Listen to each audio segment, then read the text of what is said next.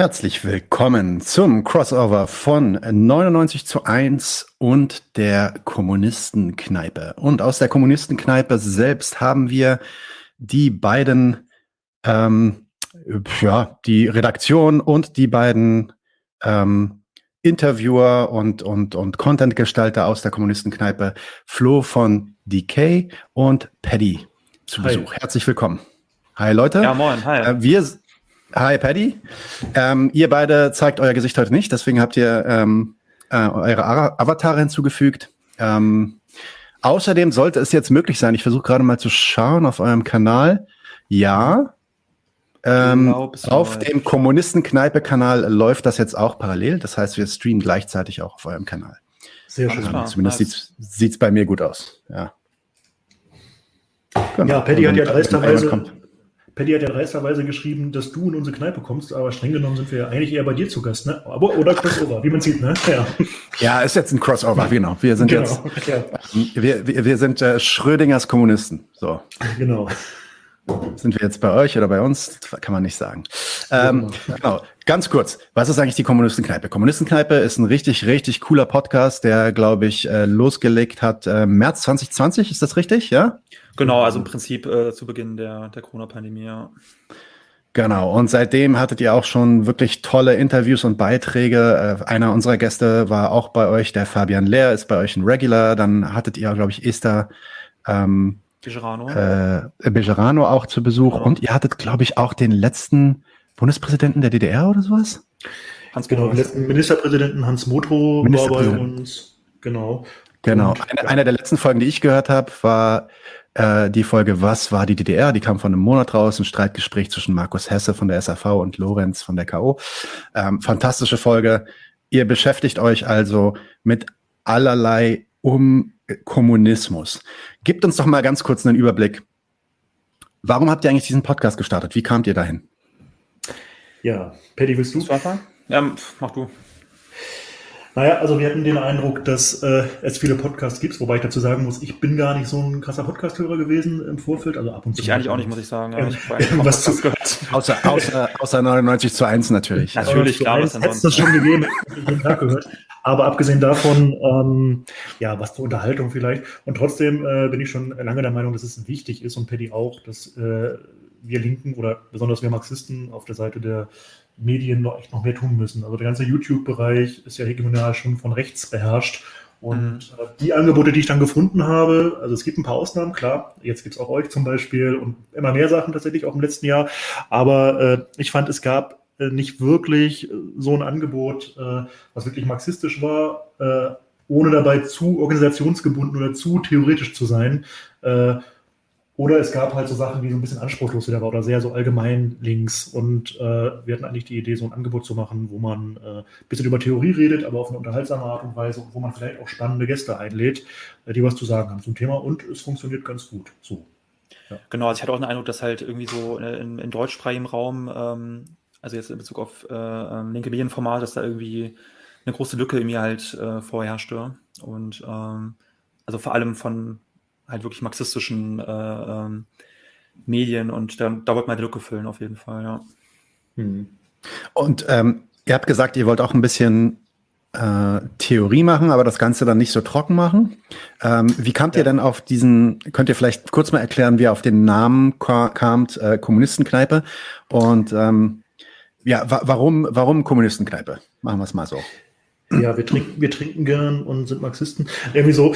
Äh, nee, ich glaube, ich hatte so ein bisschen die Idee, oder wir hatten so ein bisschen die Idee, äh, das wäre eigentlich schön, wenn man so einen äh, Raum schaffen könnte. Das war so eine, so eine Fantasie von mir, wo äh, Kommunisten miteinander in Kontakt kommen. Und tatsächlich ist äh, einer meiner Lieblingsorte die Kneipe. Ähm, und äh, ich glaube, es war uns wichtig, äh, Paddy war am Anfang, glaube ich, noch zögerlich, tatsächlich auch ganz direkt den Namen Kommunismus, den Begriff Kommunismus in den Titel zu nehmen. Mhm. Äh, weil ich finde, dass, äh, also wir haben darüber auch diskutiert, äh, dass man um gewisse Begriffe auch kämpfen soll und sich nicht gleich so opportunistisch dem Zeitgeist unterwerfen soll und sagen, oh Gott, damit verschreckt man ja gleich ganz viele, den, den Begriff benutze ich jetzt nicht. Nee, ganz im Gegenteil, ähm, wir benutzen den Begriff offensiv äh, ohne jetzt ein rotes Cosplay zu machen. Das ist was, was mir auch nicht so gefällt, sondern äh, wir versuchen vernünftige, äh, gut, das Wort undogmatisch ist besetzt vielleicht, aber ähm, vernünftige Positionen rüberzubringen mit einem Bekenntnis zum Kommunismus und äh, genau, das war so die Idee. Und Kneipe hast du, glaube ich, ist halt auch ein, ist halt ein entspannter Ort, ne, an dem man halt lockere Gespräche führen kann, ähm, auch mal kontrovers irgendwie und dachten, das passt halt ganz gut, die Kombination, ne? Also als mhm. Kommunisten dann in der Kneipe. Ja. Es wird selten getrunken, und, tatsächlich. Mhm. Ach, in der Tat. Das, äh, ihr seid ja, glaube ich, auch nicht am selben Ort. Also ihr sitzt nicht tatsächlich in der Kneipe, äh, sondern das ist dann nee, auch oft online, die, oder? Nur eine digitale Kneipe, ja. Genau. Digitale Kneipe, ja. ja. ja. Aber das müssen wir mal nachholen. Falls ihr irgendwann mal nach Berlin kommt, lasst uns mal eine, in eine richtige Kneipe gemeinsam gehen. Sehr gerne, sehr Herzlich gerne. willkommen. Ja, gerne. Jederzeit. Ähm, äh, zwei Fragen habe ich dazu. Erstens, seid ihr, ähm, wie, wie kamt ihr überhaupt auf die Idee, über Kommunismus zu sprechen? Seid ihr aktiv? Seid ihr ähm, politisch unterwegs? Seid ihr parteilich irgendwie gebunden? Ihr müsst jetzt nichts disclosen, was ihr nicht disclosen mhm. wollt, aber vielleicht könnt ihr ein bisschen äh, erzählen über euren Hintergrund. Mhm. Fang an, so, ich, Okay, ich fange an. Okay. Ähm, also, ja, ich bin schon seit mehreren Jahren Preach aktiv in mehreren Kontexten, auch im V-Life. Ähm, um da jetzt irgendwie bestimmte Namen zu nennen, also von irgendwelchen Strukturen oder, oder Organisationen, aber ja, ich bin auf jeden Fall auch da aktiv. Ähm, also als Aktivist vor allem, also zu verschiedenen Themenbereichen, sage ich mal, ob jetzt Antifaschismus, ähm, Recht auf Wohnen oder auch Klimabewegung teilweise. Ähm, genau, und also ich würde sagen, dass okay. ich vielleicht erst seit, seit vielleicht drei, vier Jahren so wirklich als Marxist oder als Kommunist verstehe, so ungefähr. Und ähm, ja. Ja, und bei mir ist es auch so, also ich war auch schon organisiert aktiv, viele Jahre. Ähm, und äh, mich hat ursprünglich, daran kann man vielleicht auch ablesen, wie alt ich ungefähr bin, das war so diese Zeit, ähm, Irakkrieg, da war ich sehr, sehr jung noch. Äh, das hat mich damals bewegt, also Kriegspolitik äh, als Schüler quasi noch. Das hat mich irgendwie einfach mehr so mhm. moralisch, glaube ich, empört damals. Ähm, und da gab es auch große Demonstrationen. Und dann kam diese ja. ganzen Hartz-IV-Reformen. Äh, ähm, da hatte ich noch kein fundiertes Weltbild und bin dann einfach in Kontakt gekommen mit organisierten Marxisten und das hat mich eigentlich seitdem nicht mehr losgelassen und äh, habe da viel gemacht zeitweise, dann zeitweise mal ein bisschen weniger und äh, jetzt halt wieder durch dieses ja, eher journalistische Format äh, bin ich eigentlich auch aktiv, würde ich sagen, weil das ist ja auch eine wichtige Form von, äh, wenn auch nicht an eine Organisation gebunden, was vielleicht auch unser Defizit sein kann, kann man darüber diskutieren, ähm, wo darin die Vorteile und die Nachteile liegen. Ähm, ist das jetzt quasi so ein Schwerpunkt äh, von mir. Genau. Mhm. Ähm, dann zu dem Namen. Also ich meine, da, da hattet ihr ja gerade auch schon erzählt, wie ihr darauf kamt. Ich wollte euch einfach mal fragen über ja, euer, euer Kommunismusverständnis. Und zwar hatten wir in unserer letzten Folge am Donnerstag, hatten wir so einen Moment, ähm, der mir ein bisschen im Kopf geblieben ist, weil er auch nicht da, das einzige Mal ist, dass sowas passiert ist, wo ähm, ja wir quasi gesagt haben, ja, wir sind hier Kommunisten und deswegen wollen wir XY. Und die Reaktion im Chat von, von einer Person war sehr, ähm, ja, wie soll man sagen, äh, allergisch. Man, äh, Im neudeutschen Jargon würde man sagen, die Person fühlte sich sehr getriggert mhm. ähm, durch ja. einen Begriff aus eigener, äh, ja, aus, also wie die Person meinte, ähm, äh, aus eigener Erfahrung, der dieser Begriff negativ belegt ist, weil anscheinend diese Person auch aus äh, Ostdeutschland kam und dass mhm. es generell so ein altbackenes Ding ist. Brauchen wir das überhaupt noch? Hilft das zur Agitation? Ähm, sollten wir das nicht einfach am besten ablegen.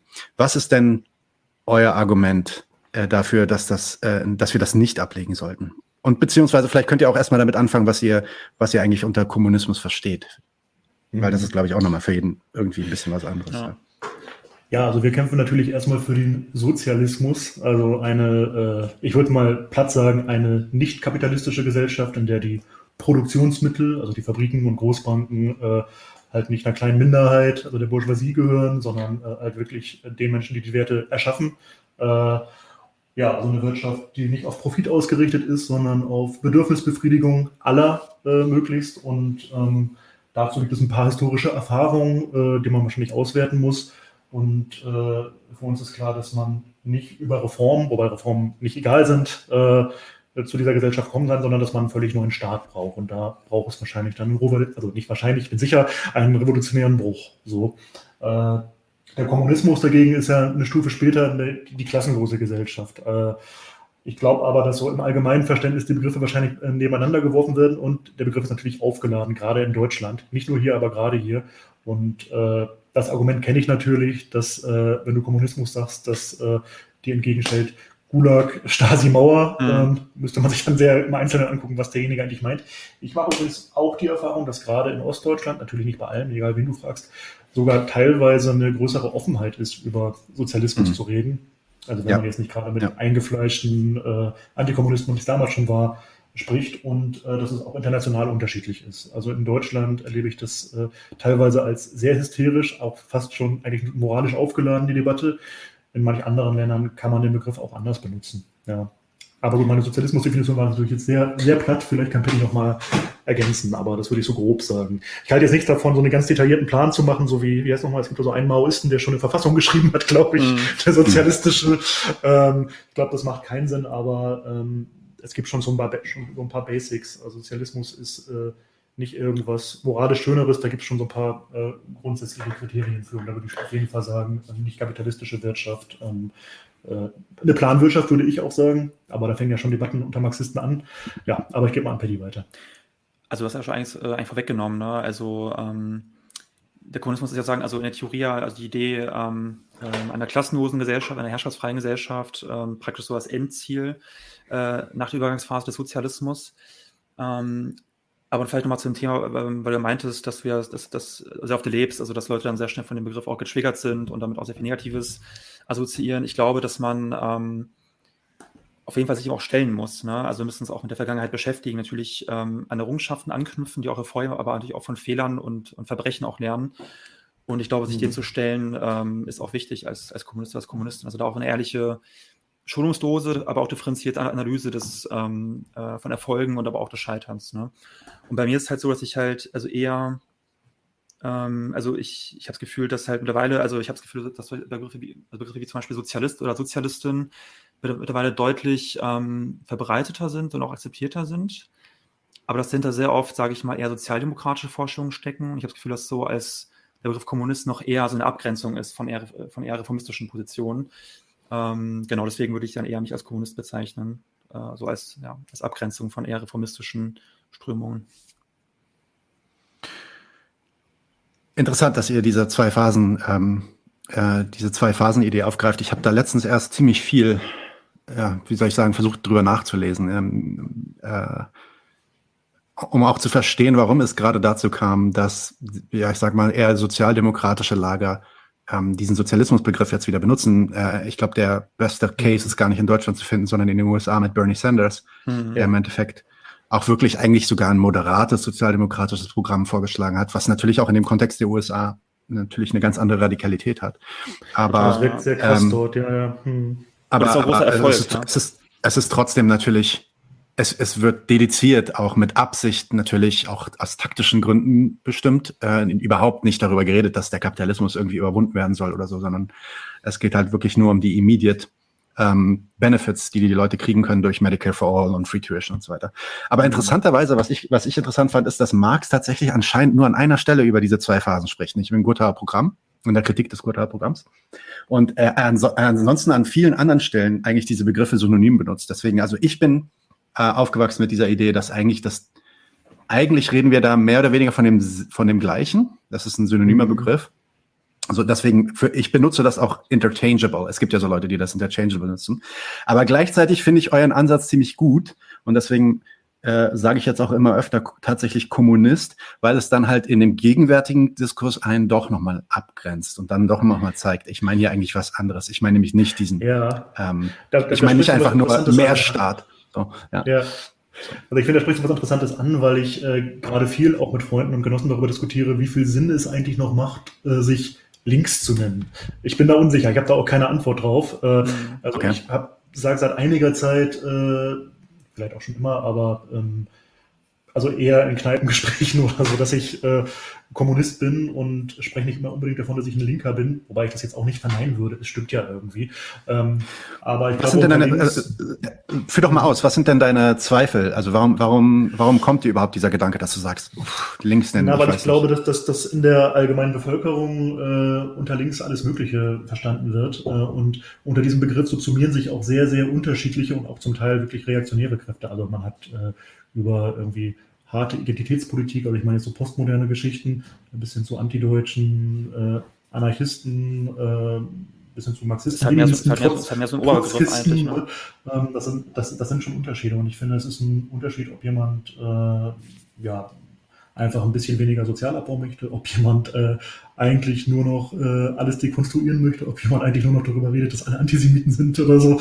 Äh, das sind schon sehr große Unterschiede in der Ideologie und auch in der Zielsetzung äh, und auch äh, mit dem, ja, in der objektiven gesellschaftlichen Funktion, die sowas erfüllt. Und ich glaube, das, äh, das mag jetzt vielleicht nicht für ich sag mal, die normalen Leute, die sich damit nicht so beschäftigen, alles interessant sein. Aber ich glaube, in der Wahrnehmung äh, kann man mit links auch assoziieren, äh, eine eine Regierungsbeteiligung, die, die auch privatisiert oder so. Also auch das verbinden mhm. Leute vielleicht mit links heute oder, oder Gruppen, die ähm, ja, Arbeiter sagen, wie sie zu sprechen haben. Ich verkürze jetzt sehr, aber ähm, ich würde äh, deswegen äh, denke ich darüber nach. Es macht an anderer Stelle natürlich auch schon wieder Sinn, weil äh, es vereinigen sich unter diesem Begriff auch viele ja, sehr gute Kräfte.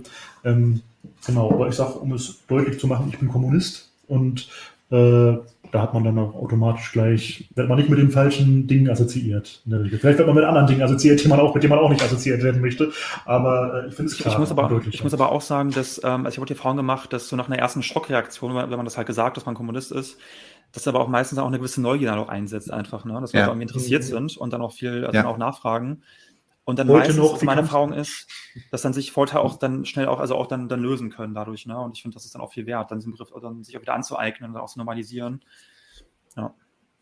Also ich glaube, die Leute müssen auch die Erfahrung machen, dass wir nicht irgendwelche menschenfressenden Bestien sind, die irgendwelche Gulags aufbauen wollen, sondern wenn, wenn, wenn, wenn man mit normalen Leuten diskutiert über seine äh, Ansätze, auch über konkrete Sachen, äh, dann wird es auch wieder Normalität. Äh, also es gibt Kommunisten und die kämpfen da und da. Ja. Genau. Ja, das ist ja diese, das ist ja, das ist ja diese ähm, Overton Window äh, Idee, ähm, die ja, ich meine, bis zu einem gewissen Grad hat, hat Sanders es ja auch gezeigt, dass man, dass man den Begriff einfach mit ja, mit ordentlich politischer Macht auch wieder in den Diskurs bringen kann. Und in den USA muss man ja sagen, dass die, dass die antisozialistische und antikommunistische Propaganda auch in ganz andere Art, auf eine ganz andere Art und Weise die gesamte Gesellschaft durchdrang. Ja. Mhm. Ähm, also hier natürlich auch. Wir haben natürlich auch noch eine besondere Situation mit DDR und, und äh, BDR. Das ist nochmal ähm, sehr besonders. Aber dort ist es natürlich, also äh, über, über Jahrzehnte war da quasi, ähm, wurden da Menschen verfolgt, also wortwörtlich verfolgt und in Gefängnisse gesteckt, wenn sie als Kommunisten irgendwie mhm. ähm, äh, bezeichnet wurden. Und dann kommt er halt daher und sagt, naja, I'm a, I'm a socialist and for me it's the socialism of Sweden oder sowas. Ne? Mhm. Wo wir dann alle so gehen, so, ah, okay, aber mhm. gut. Am Ende ist es dann so, dass basierend auf diesen, auf diesem Shift hat es sich dann in den USA halt dann doch schon so entwickelt, dass auf einmal mehr Leute interessiert waren an, oh, okay, was ist eigentlich Sozialismus? Was ist eigentlich Marx? Die Frage ist halt dann bloß für mich, wenn wir, wenn wir diesen Moment dann haben, wo sie, wo sie sich zum Beispiel für den Kommunismus interessieren, wie, ne, wie, wie nehmen wir sie dann weiter? Ähm, mhm. und, und nicht nur um, um, diese Scheuklappen abzulegen, sondern dann wirklich ähm, weiterzugehen. Und da sehen wir dann halt in den USA, dass das halt gerade nicht so gut funktioniert. Das heißt, das hm. Overton Window in, in der Form des Diskurses hat sich verschoben. Man kann jetzt wieder über Sozialismus sprechen, aber was politisch möglich ist, ist eigentlich ist mehr oder weniger dasselbe. Also polit politisch hat sich tatsächlich nichts verändert. Ähm, vielleicht sogar in manchen Bereichen schlimmer geworden. Und ja, das, das, ist, das ist, äh, Würdest du es echt so sagen? Also ist deine, deine Beobachtung, dass sozusagen die radikal linke oder auch die kommunistische Bewegung äh, in den USA dadurch nicht, also nicht, nicht davon profitiert hat? Ich, ich würde sogar weitergehen, also und das ist nicht, ich, ich, ich beobachte die USA ziemlich intensiv, aber es ist vor allem, ähm, das sind vor allem Urteile aus, aus von diesen, von vielen meiner Freunde, die dort halt auch aktiv sind und auch von Podcastern, vor allem in dem Medienbereich, ist, dass gerade weil die die Kampagne Sanders erstens so sehr fixiert war auf ihn, und gleichzeitig aber versucht hat, relativ, also ja, für uns nicht besonders radikale Visionen zu verknüpfen und zu verbinden unter diesem Sozialismusbegriff. Ja, also Medicare for All. Es ist in den USA radikal, keine Frage, aber das ist noch kein, das ist, noch kein, kein System-Change. Mhm. Ja? Ähm, äh, hat, hat im Endeffekt jetzt eigentlich dafür gesorgt, dass es, nachdem Sanders dann natürlich ähm, äh, nicht, nicht gewonnen hat, die Wahl, was natürlich eigentlich auch bis zu einem gewissen Grad eigentlich absehbar war, dass das, dass das passiert, ähm, hat im Endeffekt dafür gesorgt, dass jetzt ein unheimliches Chaos dort entsteht in der Linken und dass es keine gemeinsame Vision mehr gibt, ähm, dass jeder auch mehr oder weniger versteht unter Sozialismus, ähm, was, was, was er halt unter Sozialismus versteht oder was sein Grüppchen unter Sozialismus versteht und diese gemeinsame Vision eigentlich nicht existiert. Ähm, ja. Deswegen, also ich, das ist, das ist wie gesagt nicht nur mein Urteil. Ähm, aber ja, die Situation dort in der Linken ist nicht, ist gerade zumindest nicht besonders gut. Also zumindest haben sie echt gerade blutige Lippen und versuchen sich zu, äh, zu erholen von, mhm. von der blutigen Lippe, genau. Also ich kenne orthodoxe MLer, die sogar sagen würden, das ist die objektive Funktion von so Linksreformismus, also auch so, so, so ein revolutionäres Potenzial aufzusaugen äh, und äh, vielleicht auch ein Stück weit zu neutralisieren. Nun glaube ich, dass die Realität ein bisschen komplizierter ist, ne, dass da auch vieles gleichzeitig stattfindet oder widersprüchlich und sicher auch Leute sich über so eine Enttäuschung vielleicht auch weiter radikalisieren. Aber ich glaube, häufig ist es so, dass wenn so linksreformistische Projekte scheitern oder vielleicht sogar regieren, gut in den USA, weiß ich nicht, ob das wirklich eine Option war oder ob dann doch das hier irgendwas gemacht hätte, halte ich für sehr wahrscheinlich. Ähm, aber man hat ja auch Erfahrung mit so links, neuen Sozialdemokratien oder neuen Linksparteien wie Syriza oder so, wo äh, ja leider jetzt nicht eine weitere Radikalisierung eingesetzt hat, wir wollen Zypras weg und dafür was Radikaleres, sondern auch eine große Desillusionierung und äh, dass eine Linke dadurch auch sehr geschwächt werden kann. Ne? Und trotzdem ist es natürlich erstmal ein toller Ausdruck und äh, ähm, dass das, äh, weiß ich nicht, 20-jährige Amerikaner sagen, ich bin Sozialist, also das wäre wahrscheinlich vor, also ich hätte das nicht gedacht vor zehn Jahren oder so. Und, ähm, nee, absolut, absolut. Also ich für undenkbar gehalten. So. Und ja, und, und es, ist, es macht natürlich auch einen Unterschied. Also, ne, also rein kulturell und was, worüber Leute jetzt reden können. Ähm, ich weiß noch 2008, 2009, ähm, wie gesagt, ich habe viel Familie in den USA, ich habe viel Kontakt dahin.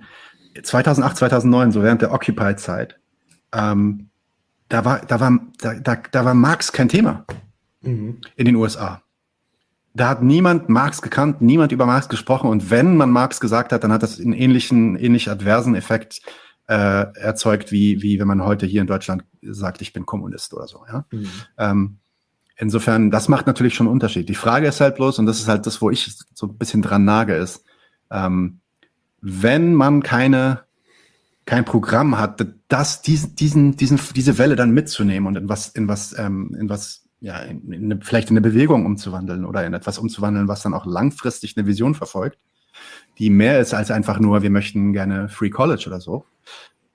Was ich nicht, wie, wie gesagt, ich will das nicht runtermachen. Free College ist extrem wichtig, ne? aber das mhm. ist, ähm, das ist, wie gesagt, eine sozialdemokratische Forderung, die ich da, damit auch nicht, wie gesagt, nicht entwerten will, aber sie führt uns halt nicht zwangsläufigerweise ähm, in Richtung, also es geht nicht zwangsläufigerweise in Richtung Kommunismus. Tatsächlich kann es sogar so sein, dass es uns in die andere Richtung führt, wenn wir uns darauf mhm. konzentrieren. Ne? Deswegen haben sich Sozialisten historisch eigentlich auch immer bei solchen, bei solchen Diskussionen um, um den Wohlfahrtsstaat ähm, immer kritisch damit auseinandergesetzt. Und natürlich, wenn es dann zu einer Wahl kam, sollen wir jetzt, äh, weiß ich nicht, aber acht Stunden Woche einführen und so, ähm, da, da, da waren die Sozialisten natürlich dann auch an vorderster Front ähm, weil es dann natürlich auch taktische Erwägungen darum geht, da, darüber gibt, wie machen wir der Arbeiterklasse mehr, mehr Raum, mehr Zeit, wie sorgen wir dafür, dass die sich auch besser organisieren. Ähm, aber ja, die Idee, dass alles, was der Staat macht, gut ist und eigentlich sollten wir die Arbeiterklasse immer abhängiger machen von dem Staat im Sinne von äh, Medicare for All durch den Staat. Ja, das ist auch eine ganz gefährliche Weise, ne? dass das sozusagen Sozialismus ist, bedeutet genau. mehr Staat, ja. Also mehr Staat ist so ist sozialistischer. Ja. Also, ja. Na, ich glaube, da so braucht man dann wirklich auch noch ein, also grundlegend für den Marxismus ist ja auch ein gewisses Staatsverständnis. Und ich glaube, das unterscheidet auch so reformistische Vorstellungen häufig von äh, kommunistischen, äh, dass wir einfach ganz klar sagen, äh, der bürgerliche Staat, in dem wir leben, ist nicht einfach so ein leeres Gefäß, wo man irgendwie, weiß ich nicht, ein bisschen Kommunismus reinkippen kann und äh, wenn wir stark genug sind oder halt auch ein bisschen mehr Liberalismus oder so läuft es nicht, sondern der hat halt schon eine eigene DNA oder läuft auf einem bestimmten Betriebssystem. Ne? Natürlich kann man dafür soziale ja. Verbesserungen kämpfen, aber äh, da merkt man häufig, dass da viele Leute dran scheitern, dann, also oder diesen, diesen Entwicklungsschritt nicht mitgehen und sich dann eher fragen, warum macht denn dieser Staat jetzt immer noch nicht das, was ich will, oder enttäuscht sind und äh, da natürlich auch eine gewisse Scheu vorhaben, weil zu sagen, ja, wenn man in einem Staat ist natürlich auch eine große Nummer erstmal. Ne? Aber ähm, ja, das mit äh, Sanders, ich finde auch, dass zum Beispiel einige äh, trotzkistische Gruppen, obwohl die natürlich ein radikaleres Programm haben selbst, da auch ein bisschen illusionär auf ihn orientiert haben. Also ich habe da manche Agitationen gesehen, die ihn so sehr auch als Person äh, gefeiert hat. Natürlich kann man das ein Stück weit machen. Man greift Forderungen auf. Er hat, glaube ich, gesagt, Milliardäre sollten nicht existieren und solche Sachen. Also alles sehr sympathisch und populistisch im besten Sinne.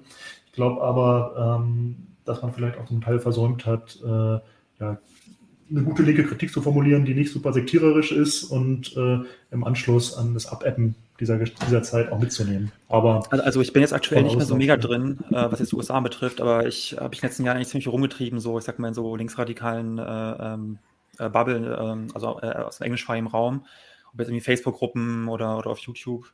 Ähm, und ich hatte oft die Erfahrung, also die Beobachtung, dass eigentlich viele ähm, Kommunisten ähm, also ursprünglich sich halt politisiert haben durch die Bernie Sanders-Kampagne. Deswegen war jetzt so, hatte ich eher das Gefühl, dass das vielleicht doch eigentlich ähm, im Großen und Ganzen zu einem, zu einem Aufstieg geführt hat, vielleicht, oder, oder auch, also da vielleicht auch zu einer Radikalisierung. Ähm, mhm. Aber ja, ich glaube, es ist ambivalent, ne? Klar, die Gefahr, die du beschrieben hast, ist auf jeden Fall auch real, ne? Genau, also und, und die Frage, ähm, ja, selbst wenn wir davon ausgehen, dass es jetzt mehr radikalisierte Menschen gibt und mehr Leute, die sich, weiß ich nicht, die auch vielleicht mal Marx gelesen haben und sich da eine konkretere Idee haben, was sie wollen, ähm, wie übersetzt sich das in, in konkrete politische Macht? Und das ist halt der Punkt, wo, ähm, wo man zumindest jetzt in den letzten neun Monaten seit der Wahl Bidens eigentlich nur Chaos sieht. Also sowohl auf der Medienseite, ja, die Medien waren ja auch alle, also die, die alternativen Medien, so Leute wie wir, ne, Podcaster und so, die waren ja alle, also fast, ich würde sagen 90 Prozent all dieser Podcaster, nicht alle, waren alle, nein, nein, waren alle hinter Bernie während der Bernie ach so. Ach so, ah, okay. Ne? Ähm, und haben, haben eigentlich fast ja so eine Art ähm, alternative Propaganda gemacht für für diese Kampagne. Was ja auch okay, wenn man davon überzeugt ist, dann macht man das. Ähm, und, und deswegen waren die auch alle, haben die alle sehr viel zusammengearbeitet. Es gab extrem viel Kollaboration zwischen diesen Gruppen. Ne? Ähm, haben sich untereinander besucht, haben sogar teilweise abgesprochen, welche bestimmten, ja, wie soll man sagen, Narrativen sie benutzen und welche nicht greifen wir jetzt AOC an, weil AOC ist zu liberal oder ist zu sozialdemokratisch oder nicht in dieser Zeit und so weiter. Ne? Ähm, das, das, das kam jetzt dann alles raus, weil Leute natürlich jetzt anfangen, darüber zu sprechen. Aber seitdem Biden dann gewonnen hat, hat sich das Ding ist das Ding natürlich völlig, völlig in Sand verlaufen. Und da, da, da merkt man halt, also jetzt, und jetzt bekämpfen sich tatsächlich unterschiedliche Podcaster und unterschiedliche Medienhäuser und so, die bekämpfen sich, haben unterschiedliche Positionen. Manche sind absolut pro Biden und sagen, der ist irgendwie der neue FDR. Andere ähm, sind, äh, sind jetzt Hardcore-Kommunisten und sagen, wir müssen den Staat stützen und so. Also es gibt das gesamte Spektrum. Mhm. Und die bekämpfen, die sind halt jetzt alle komplett auseinandergefallen. Und daran sieht man halt, dass es keine größere, also so, das finde ich, dass es keine größere oder ein, ein, ja keine ähm, Vision im Hintergrund hinter dieser Bernie-Campaign gab. Dass diese mhm. Bernie-Campaign eigentlich der Glue war, was, oder der, der Klebstoff war, der das alles zusammengehalten hat mhm. und das jetzt zusammenfällt wie so ein Kartenhaus. Und das ist dann eigentlich fast also das sehen wir vielleicht in zwei, drei Jahren, aber ich habe Angst, dass das eigentlich fast eine größere Katastrophe ist, als wenn diese Bernie Campaign nicht stattgefunden hätte. Weil wer mhm. weiß, wie sich das wieder repariert oder wie, wie lange es braucht, bis sich das wieder repariert. Ähm, ja, das, das ist schwierig. Also ja. ich, ich habe irgendwie äh, von einige Genossen haben, haben mir dann immer so erklärt, nee, das ist auch wichtig, dass Leute äh, in Kämpfen auch am, am Scheitern lernen, dass man was Radikaleres braucht. Ich denke aber auch immer bei solchen Sachen, na ja, das kann auch dazu führen, dass Leute ganz schön desillusioniert sind und gar keinen Bock mehr haben oder sich ins Private zurückziehen und so weiter. Aber in den USA ist ja auch irgendwie noch offen, was für eine Sozial- und Wirtschaftspolitik äh, Biden denn jetzt wirklich betreibt. Ne? Und ob es nochmal irgendwie so einen reformistischen Kurs gibt, ob es dafür Spielraum gibt, in der USA wahrscheinlich noch am ehesten als in den kleinen europäischen Ländern, sagen wir mal, ein bisschen die Arbeiterklasse zu bestechen oder tatsächlich auch Verbesserungen zu bewirken, was den Leuten ja zu wünschen wäre. Äh, also das ist für mich auch die große Frage, oder ob es da totalen sozialen Clash gibt in den nächsten Jahren. Und da gibt es natürlich dann auch die Gefahr von rechts gleichzeitig. Und wenn kommunistische Gruppen oder linke Gruppen so aufgestellt sind wie jetzt, ist das natürlich äh, keine schöne Perspektive. Ja, ähm, nur kurzer, kurzer Punkt, weil es gibt hier eine Frage, die ich euch gerne stellen würde aus dem Chat ja. und deswegen nochmal ganz kurz. Habt ihr, habt ihr einen Blick auf euren eigenen Chat ähm, und guckt ja. da mal rein, ob da irgendwas ist, was ihr beantworten sollt? Äh, wenn ihr, wenn ihr was habt, sagt einfach Bescheid, dann könnt ihr das vorlesen, weil ich kann das ähm, hier leider nicht einblenden, ja. Alles klar, ja, ich ähm, Und zwar, äh, das finde ich eine ganz gute Frage von dem äh, ja, bester Name, der gewaltbereite linke Chaot. Der ist öfter bei uns, ist ein Freund der Show. Äh, wie haltet ihr es mit Antikom, antikommunistischer Propaganda und wie entschärft man sie am besten? Also das müsstet ihr eigentlich auch relativ gut können ja. mittlerweile. Ja, ich glaube, äh, also es kommt natürlich immer ein bisschen darauf an, wie man vor sich hat. Bei manchen Leuten versuche ich es auch nicht. Also wenn, wenn, äh, wenn ich aber den Eindruck habe, das ist jemand, der äh, eigentlich wirklich nur diese ganze antikommunistische Propaganda aufgesogen hat in der Schule oder sonst wo und wäre eigentlich offen oder zugänglich für Argumente, dann gibt es schon Möglichkeiten irgendwie.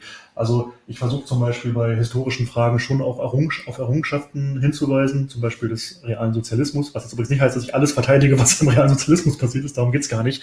Aber wenn so ein ganz platter Antikommunismus mir irgendwie entgegenkommt, dann äh, weise ich manchmal auf Fakten hin, die gar nicht mehr so bekannt sind. Zum Beispiel äh, Abwesenheit von Obdachlosigkeit oder auch gewisse äh, Rechte von Frauen, die, äh, also zum Beispiel weise ich immer wieder darauf hin, dass mit heute ist Tag der deutschen Einheit, ein Feiertag, wie man mir gesagt hat, ähm, oder nicht, fällt nicht mal auf den Wochentag, dass man frei hat, also, aber heute ist ja dieser Feiertag und ich finde, ein Fakt ist so krass, dass äh, mit der deutschen Einheit, ja der Paragraph 218 für Millionen ostdeutsche Frauen wieder eingeführt wurde. Also ein riesiger Rückschritt für die Frauen dort, solche Sachen irgendwie.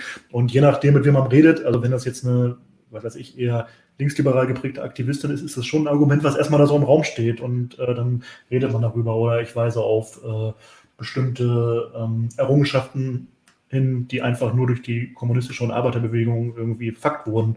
Das kann helfen. Und bei ganz platten Sachen äh, hilft es natürlich auch, kenntnisreich zu sein, geduldig zu sein und vor allem nicht so ein verrückter Dogmatiker zu sein, der ja, so Cosplay-mäßig ne? jetzt, also jetzt Geduld äh, zu haben auch. Ja. ja, das ist, glaube ich, wichtig. Also Leute nicht gleich aufzugeben, weil ich mache die Erfahrung, häufig sind ein richtiger und ein falscher Gedanke gleichzeitig im Kopf. Oder Leute sagen, was super vernünftig ist und dann ist die Pointe irgendwie voll bescheuert. Und geduldig zu sein ist wichtig. Ja. Also, das ist super beschrieben. Ne? So habe ich da ja. noch nie drüber nachgedacht. Aber ja, super Beschreibung auf jeden Fall. Ja. Ja, es geht eigentlich nicht mehr. Also, das, also klar, es hängt mal ein bisschen ab von der konkreten Propaganda, die jetzt angesprochen wird, oder von der, ähm, äh, von der Kritik in Anführungsstrichen.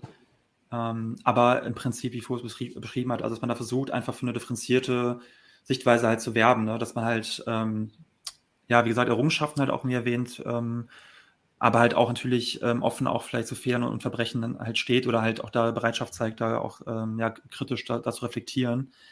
Ähm, ja, aber ich glaube, es hängt immer ganz, ganz konkret ab von der konkreten ähm, Argumentation jeweils. Mhm.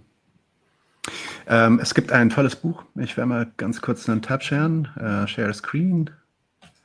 Beam, beam. Und zwar, äh, das räumt ganz gut auf mit vielen dieser Argumenten. Das nennt sich Why Women Have Better Sex Under Social ah, ja, ja, ja. Habe ich nicht gelesen, other arguments. Hm. And other arguments of economic independence. Äh, ja, ich habe das gelesen, ich habe es bloß leider äh, in E-Book-Form, deswegen kann ich es jetzt nicht äh, schön hochhalten. ähm, ja. Aber für den gewaltbereiten linken Code ist ein super Buch, äh, genau ähm, mit solchen Argumenten umzugehen. Ähm, und natürlich sehr provozierender Titel. Ähm, hm. genau. Ja, wir haben auch noch Vor allem für Männer. Wir, wir, wollten eigentlich auch noch mal eine Folge machen, wo, wo ähm, tatsächlich auch nochmal, also wir haben es ansatzweise in der Planwirtschaftsfolge gemacht, weil ja so ein, ein Argument, was man mal hört, wenn man über Sozialismus redet, ineffizient, alles grau, äh, Mangel und so weiter. Da kann man ja auch nochmal durch historische Fakten irgendwie aufräumen mit Vorurteilen. Also äh, es wird ja häufig wirklich sehr reduziert, also auch die Geschichte der Sowjetunion so auf die letzten 20 Jahre, aber wenn man bedenkt, wie die Sowjetunion gestartet ist und was da für unfassbare auch technische Erfolge möglich waren. Zum Schluss vielleicht wirklich nicht mehr, also da gab es ja auch viel Degenerationserscheinungen und so, äh, da sind Leute manchmal baff. Also wenn die wirklich interessiert sind und nicht einfach nur einem Ideologie ins Gesicht blasen wollen, sondern mhm. wirklich Gesprächspartner sind, äh, dann ist vieles auch gar nicht mehr bekannt. Also welche enormen technischen und sozialen Fortschritte äh, innerhalb kürzester Zeit, wie es in der Menschheitsgeschichte eigentlich einmalig war, dort möglich waren. Nicht, nicht äh, trotz Planwirtschaft, sondern wegen. So. Und äh, das sind so Fakten, die eigentlich aus dem Diskurs weitgehend verschwunden sind. Und da versuchen wir natürlich auch darauf hinzuweisen. Auch wenn ich es jetzt nicht für das Wichtigste halte, nur über Geschichte zu reden. Also es geht natürlich auch um eine Vision für die Zukunft. Da sind wir manchmal schlechter drin, finde ich. Ähm, und was alles möglich wäre. Also das, das finde ich auch wichtig aufzuzeigen, wie man jetzt schon leben könnte mit den Produktivkräften, die wir haben und mhm. so weiter. Mhm. Ja. Mhm. Also, also in so einem Format mit Fabian Lehr, ähm, also Fabian direkt, da versuchen wir auch auf viele ähm, Vorurteile oder halt auch gängige ähm, Klischees halt einzugehen ne, gegenüber dem, dem Marxismus und Kommunismus. Ja. Ähm, ihr seid ja ähnlich wie wir auch Überzeugungstäter. Ähm, das heißt, ihr kommt aus einem, ja, kommt aus dem politischen Aktivismus, ihr habt euch lange Zeit mit ähm, ja, sozialistischer, vielleicht marxistischer Theorie ähm, beschäftigt.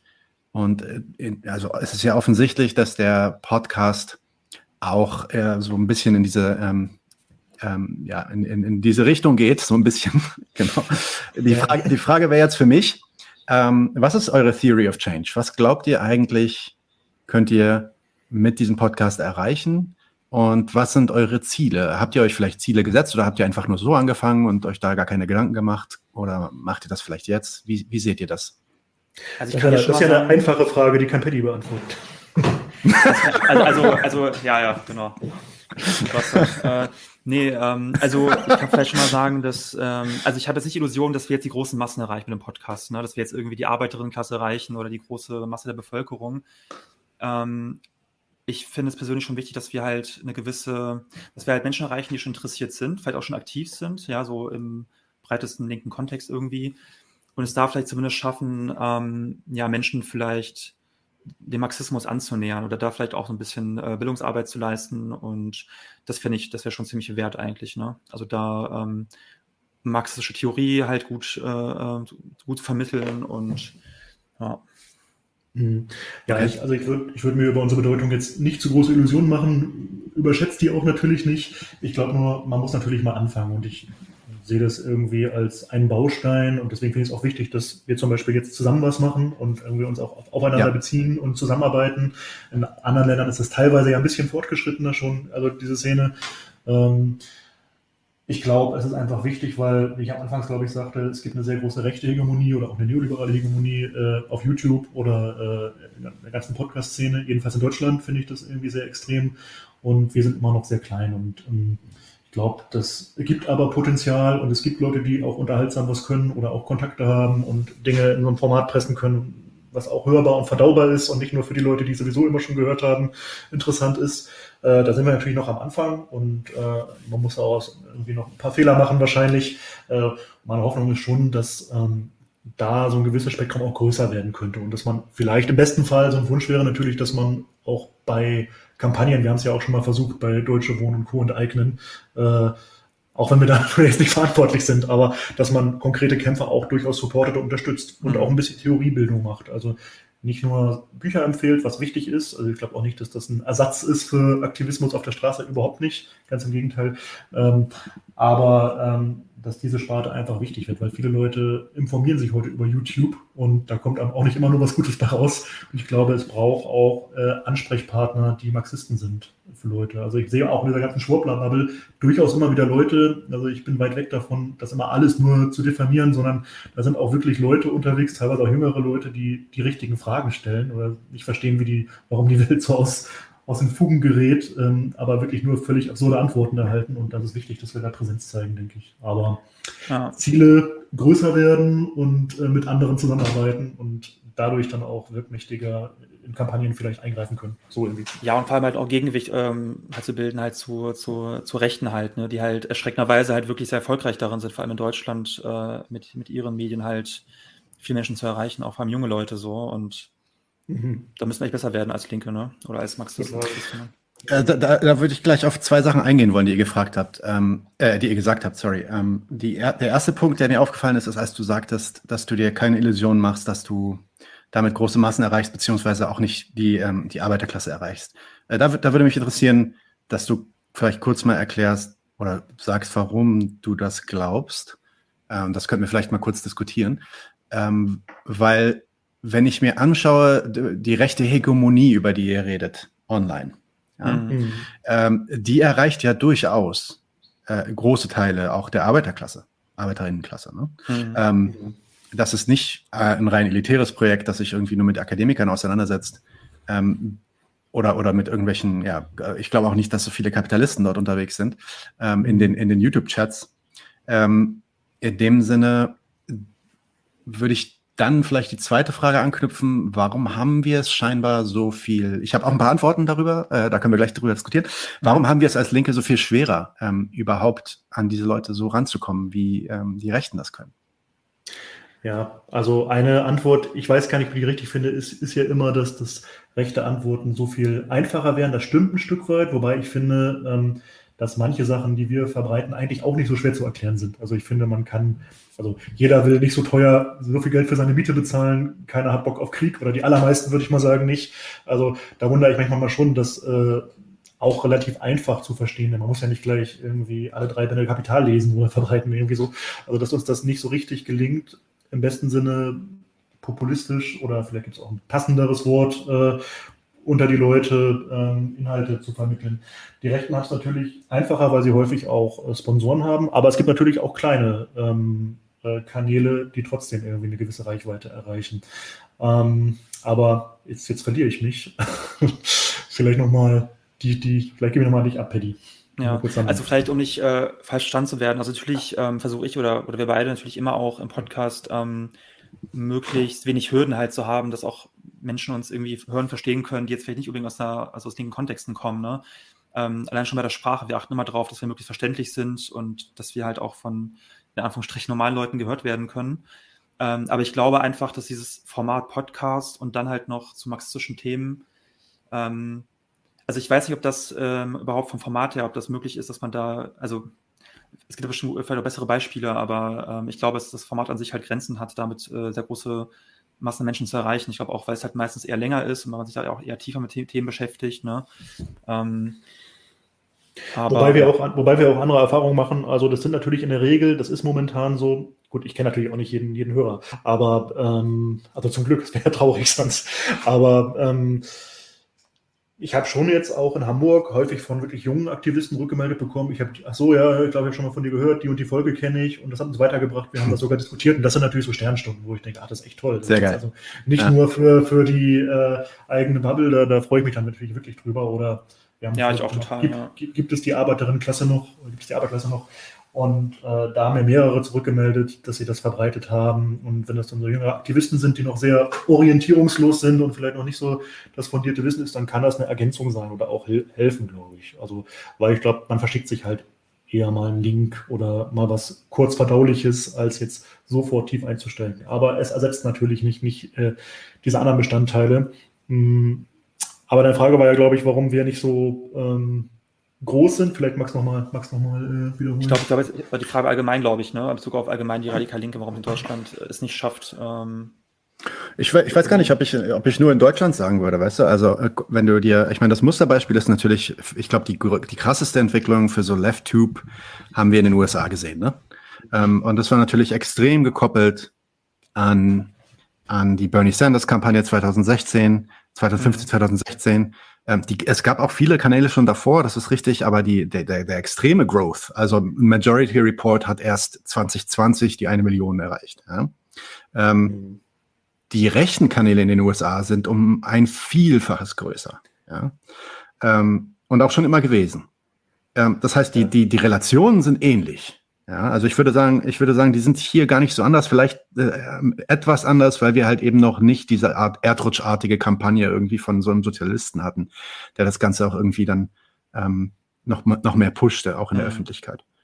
Ähm, ich glaube, der ja, eine Punkt, den, den Flo erwähnt hatte, ist, der ist krass wichtig. Und nämlich die, also die, dieses Sponsoring, das Geld, also bei dieser Lisa Licencia, ich weiß nicht, ob ihr diese Story mitbekommen habt. Ja, ja, doch, doch. doch. Ähm, die, die ja, also da, da, da kann man ja richtig sehen, wie da richtige, wie da ein richtiges Business hintersteckt. Einfach so Influencer-Typen irgendwie online äh, abzusetzen und damit dann halt extrem viele Leute einzufangen für die AfD zum Beispiel.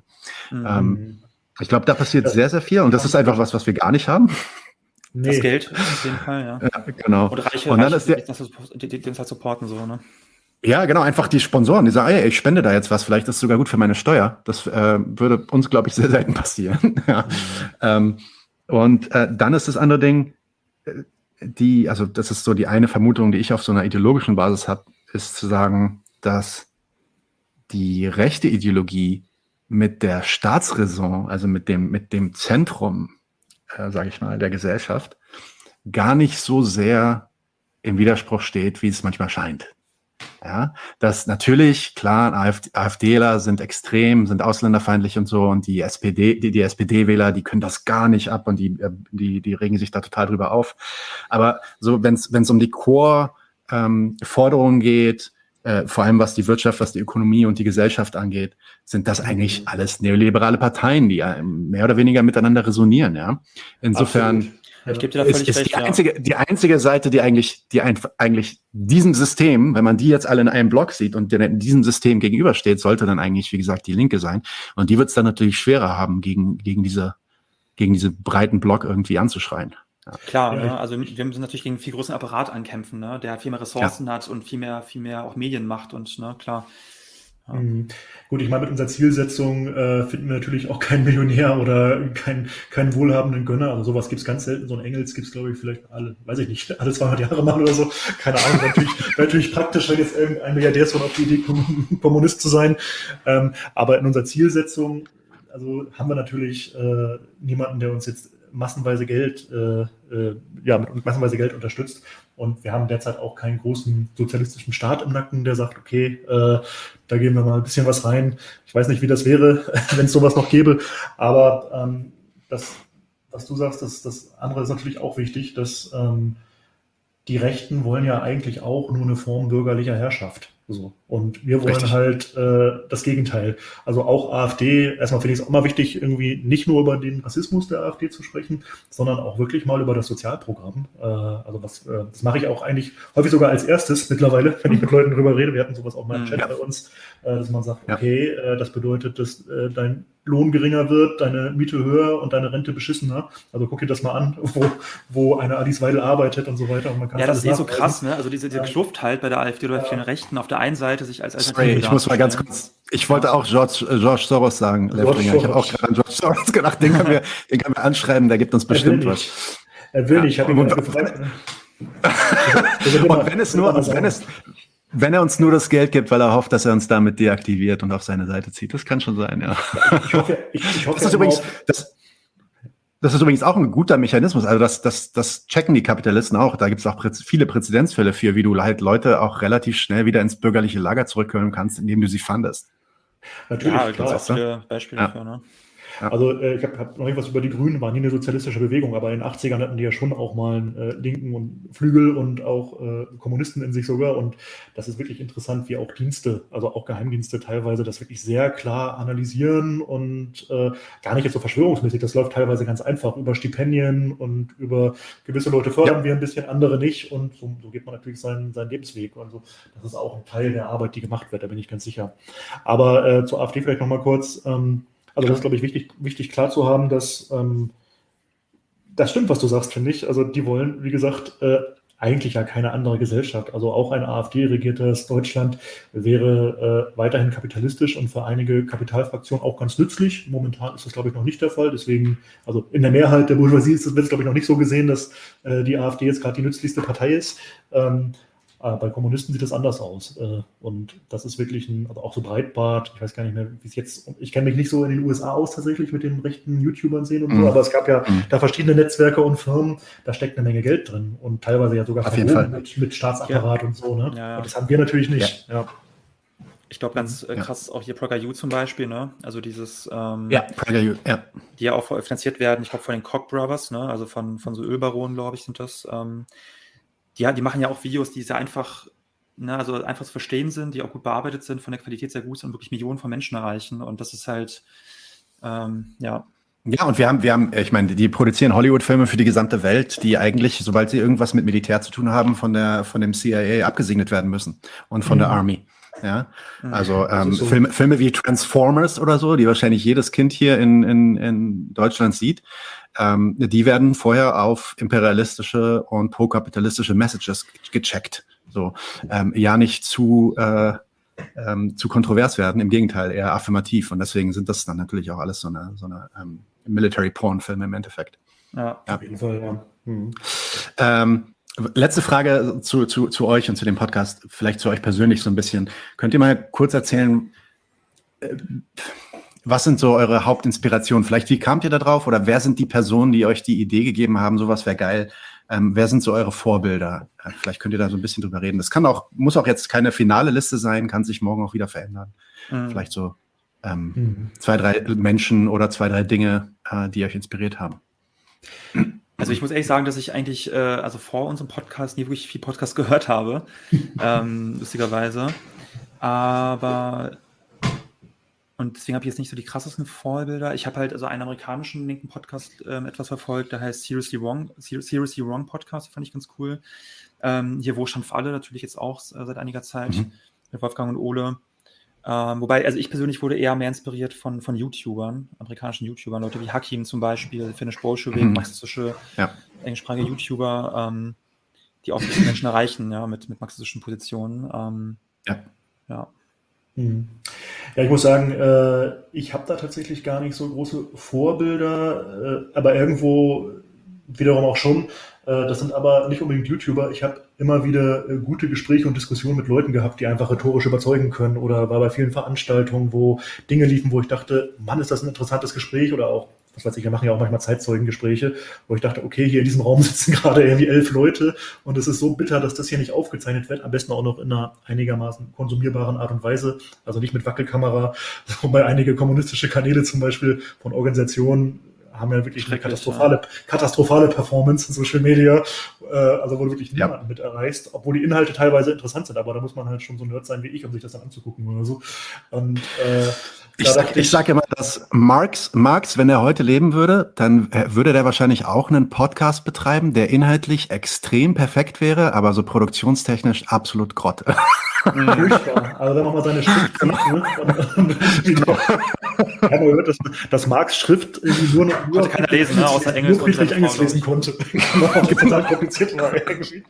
Weil er auch keinen ja. Job bekommen bei der Post, weil er oder bei, bei, bei, dem, bei dem Amt, weil er so scheiße geschrieben hat unter anderem. Nee, mhm. aber das ist halt so ein, so ein Ding. Und ich hatte mehr so die Idee, äh, es gibt Gutes, was stattfindet, ähm, aber nicht auf YouTube oder jedenfalls im, im deutschsprachigen Raum oder nicht, nicht auf Spotify mhm. oder bei anderen Diensten mhm. meinetwegen. Ähm, und äh, das ist eigentlich ein Versuch, was Neues zu machen. Also ich nehme zur Kenntnis jetzt nach und nach, natürlich gibt es auch ein paar Sachen, die ich irgendwie gar nicht so auf dem Schirm hatte und jetzt gibt es auch euch. Ne? Und es gibt mehr. Mhm. Auch gerade im letzten Jahr ist wirklich viel entstanden. Ähm, das ist auch mein Eindruck, aber, dass, äh, dass da schon einiges gerade nachgeholt wird. Das finde ich ganz cool. Dass da und das ist eine gute Entwicklung. Ja. Mhm. Ja, ich glaube, da hat auch Corona ein bisschen angestoßen. Man sitzt halt dann auch mehr zu Hause und macht sich Gedanken. Also bei uns kam das tatsächlich nicht durch Corona, aber ähm, ja, bei, uns, bei, uns, auch nicht, tatsächlich nicht. Ja, wobei ich, bei mir schon ein bisschen, weil ich habe damals auch meinen Job verloren durch Corona, Ach so. auch ein bisschen mehr Zeit stand. äh, dachte, das spielt bei mir schon eine Rolle, dass ich dann auch irgendwie dann mehr, mehr Zeit hatte plötzlich. Ja, ja also das ja, natürlich schon, äh, aber die, die, die, Idee halt, die Idee hatten wir vorher, aber ohne Corona hätten wir einiges auch nicht geschafft und ihr wahrscheinlich dann auch nicht. Ne? Also das ja, ja, bestimmt, garantiert. Ja. ja. ja. Jo, ähm, reden wir doch mal ganz kurz über, über so euren Eindruck. Was ist der Zustand, äh, was ist der Stand oder der Zustand, das war ein freudscher Fehler, ähm, mhm. der deutschen Linken? Und damit meine ich jetzt nicht die Partei Die Linke. Wir können auch über die Partei Die Linke reden, also könnt ihr gerne machen, ähm, wie ihr möchtet. Ähm, und vielleicht fangen wir mal anders an als die meisten linken Podcasts, die dieser Tage eigentlich nicht, nicht viel mehr machen als sich darüber auszulassen, was alles schief läuft, weil es läuft so einiges schief. Und wir fangen vielleicht erstmal, lass uns vielleicht erstmal anfangen, damit uns zu fragen, was läuft eigentlich gerade ganz gut? Und erst danach kommen wir zu der Frage, äh, wo hakt's noch? Verstehe, du bist geschickt. Das ist natürlich die schwere. Das ist, Finde ich aber gut, ist, ja. Nicht, nicht das direkt, ist die äh, also, meinen, sondern. Ja. ja. also was gut läuft, ähm, ich finde, ähm, ich fange mal so rum an. Manchmal habe ich den Eindruck, dass, wenn man, man kann ja so depressiv werden als Linker in, in Deutschland oder auch zynisch und ich halte das auch für eine gewisse Gefahr, dass man irgendwann nur noch so, und ich habe auch so Phasen, das gebe ich ganz ehrlich zu, wo man nur noch so zynisch alles von der Seite kommentiert und komplett die Hoffnung sowohl in die Leute als auch in jede Organisation aufgibt und äh, aber man muss auch mal den Blick international ein bisschen weiten. Also in Lateinamerika, da, da gibt es jetzt auch gerade keine krasse Revolution oder so, aber da gibt es mhm. äh, zum Beispiel viel stärkere Entwicklungen noch von äh, Formationen, die manchmal auch einfach linksreformistisch sind, aber die viel radikalere Forderungen stellen. Also da gibt es äh, Mobilisierungen ähm, von, von, also da gibt es große Bewegungen, Kolumbien zum Beispiel, war eine Menge los. Äh, Peru, ne, mit Castillo. Peru, Castillo, egal wie man den jetzt einschätzt, aber äh, das ist schon krass, dass jemand äh, Präsident wird, der in der Partei ist, egal ob das jetzt umgesetzt wird oder nicht, äh, die diese Vergesellschaftsforderung stellt oder äh, wirklich ein sozialistisches Programm hat. Und, äh, das ist ein ML, das ist ein ML, ähm, äh, ein alter MLer, der, der Castillo. Ja, ja, äh, mittlerweile genau. nicht mehr, aber genau. Ja, und ähm, ja, ne, die gesamte Pink Wave, also auch Bolivien, was da abging halt die letzten zwei Jahre, ähm, ist, ist nochmal eine ganz andere Dimension. Ja. Und das vergisst man manchmal, mhm. wenn man hier nur über, was weiß ich, äh, äh, Gender-Debatten redet oder über, über irgendwelchen, irgendwelche Szenespaltungen oder so, dass äh, auf der Welt auch mehr passiert. Und das gibt mir dann schon manchmal Hoffnung. Ähm, ja, und es gibt auch positive Entwicklungen. Ich finde auch tatsächlich, dass äh, auch wenn die Kampagne oder auch die ganze Idee Deutsche Wohnen und Co. enteignen sicher Schwächen hat, also äh, da gibt es ja auch marxistische Kritik, die ich auch nicht nur unberechtigt finde, dass das Illusionen schürt in, in das, was man mit diesem Staat machen kann. Ne? Trotzdem ist es krass, mhm. dass äh, einfach über 50 Prozent oder 46 Prozent der Leute für eine Vergesellschaftungsforderung stimmen, hätte ich auch vor, vor zwei Jahren noch für komplett ausgeschlossen gehalten. Also ich habe gesagt, das hm. könnt ihr nicht ja. durchsetzen, die Hegemonie ist so stark. Oder ähm, ich weiß gar nicht, ob ich über dieses komplizierte Thema Graz jetzt anfangen möchte. da, da, wird, da wird auch drüber geredet, aber ähm, da gibt es zumindest eine, hm, manche sagen kommunistische, manche sagen fortschrittliche, linksreformistische äh, Partei, die äh, ja fast 30 Prozent bekommt. Das ist, äh, sagt auch schon was aus. So, ohne Absolut. mal bewerten zu wollen. Ja. Und es ist nicht immer nur alles scheiße, aber es macht auch keinen Sinn, äh, die Lage schön zu reden. Also ich glaube schon, ja. dass wir in einer schwierigen Situation sind. Mhm. Also Deutsche Wohnen Co., äh, die Kampagne, die äh, gibt mir auch irgendwie Hoffnung. Also klar, die, der Sieg von, von der KPÖ Graz auch. Ähm, und auch wenn ich jetzt sehr viel Kritik habe an der Fridays of Future Bewegung, ähm, aber dass wirklich viele junge Menschen auf die Straße gehen ähm, für, für einen grundlegenden Politikwechsel Richtung mehr äh, Ökologie, Klimaschutz, ähm, das ist ja auch ein Anknüpfungspunkt für Radikal Linke, würde ich sagen, äh, der Hoffnung geben kann. So. Mhm.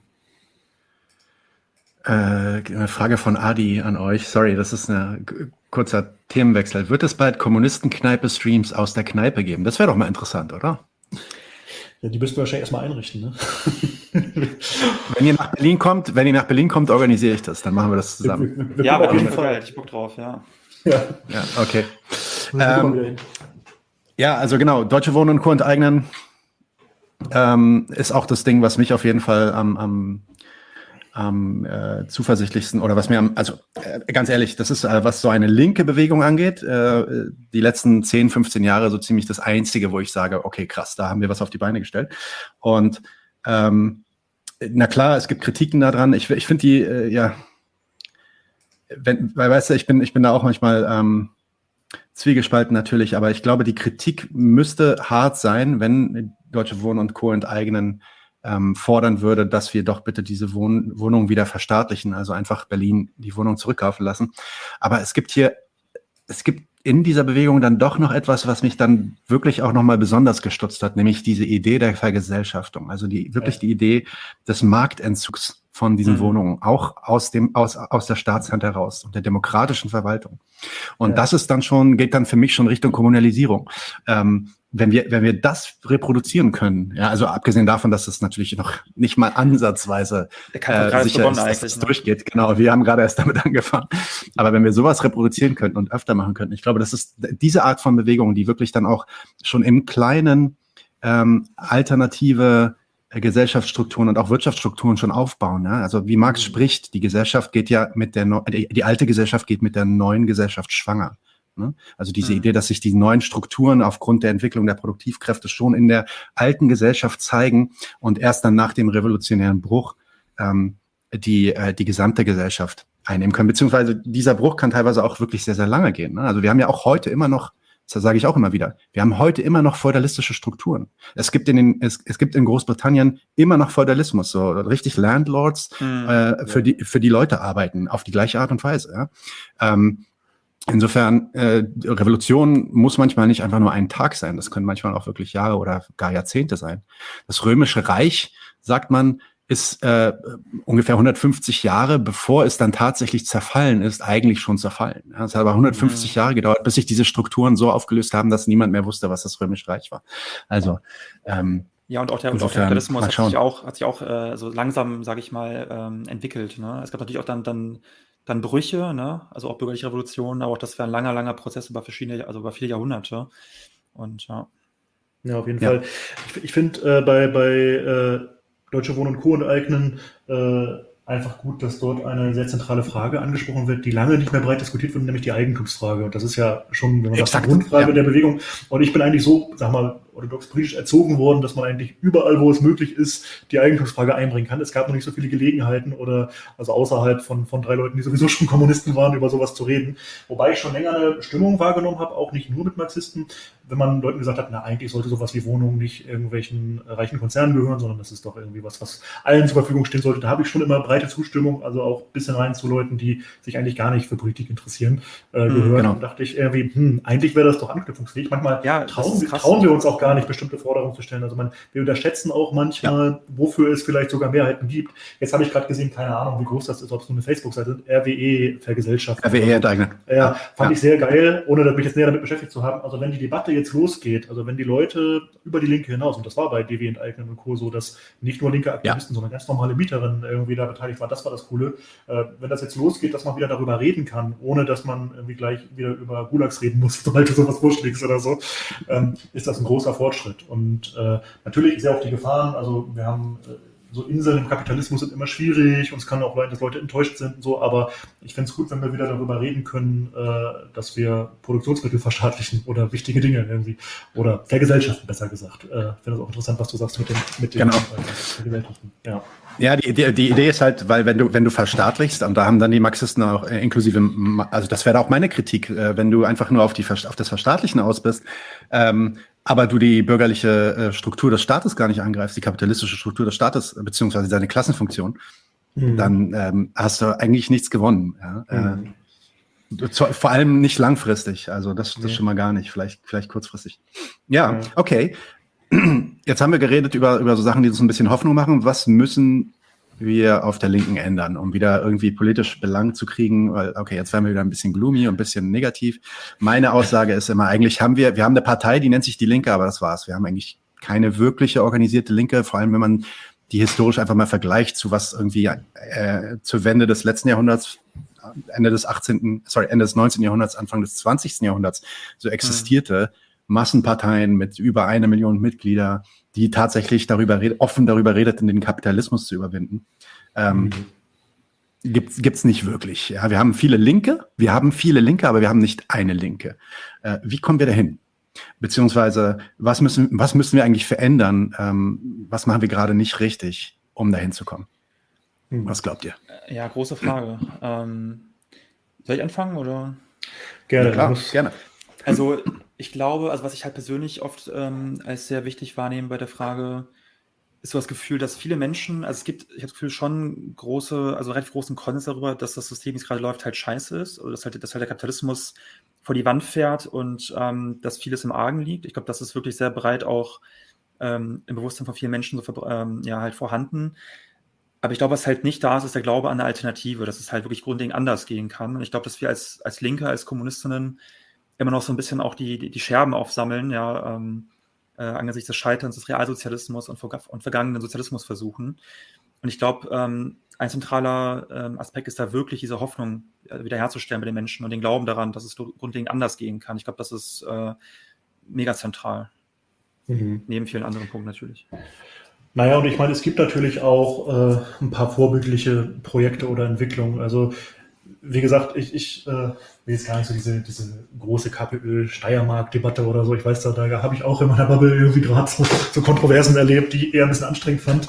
Äh, ich glaube jedenfalls schon, dass es äh, möglich ist, ähm, Strukturen aufzubauen, wenn, wir, wenn man sich ein paar Dinge anguckt, die erfolgreich gelaufen sind. Das heißt ja nicht, dass man alles kopieren kann. Also klar, Länder sind auch unterschiedlich ja, ähm, oder die Bedingungen sind unterschiedlich.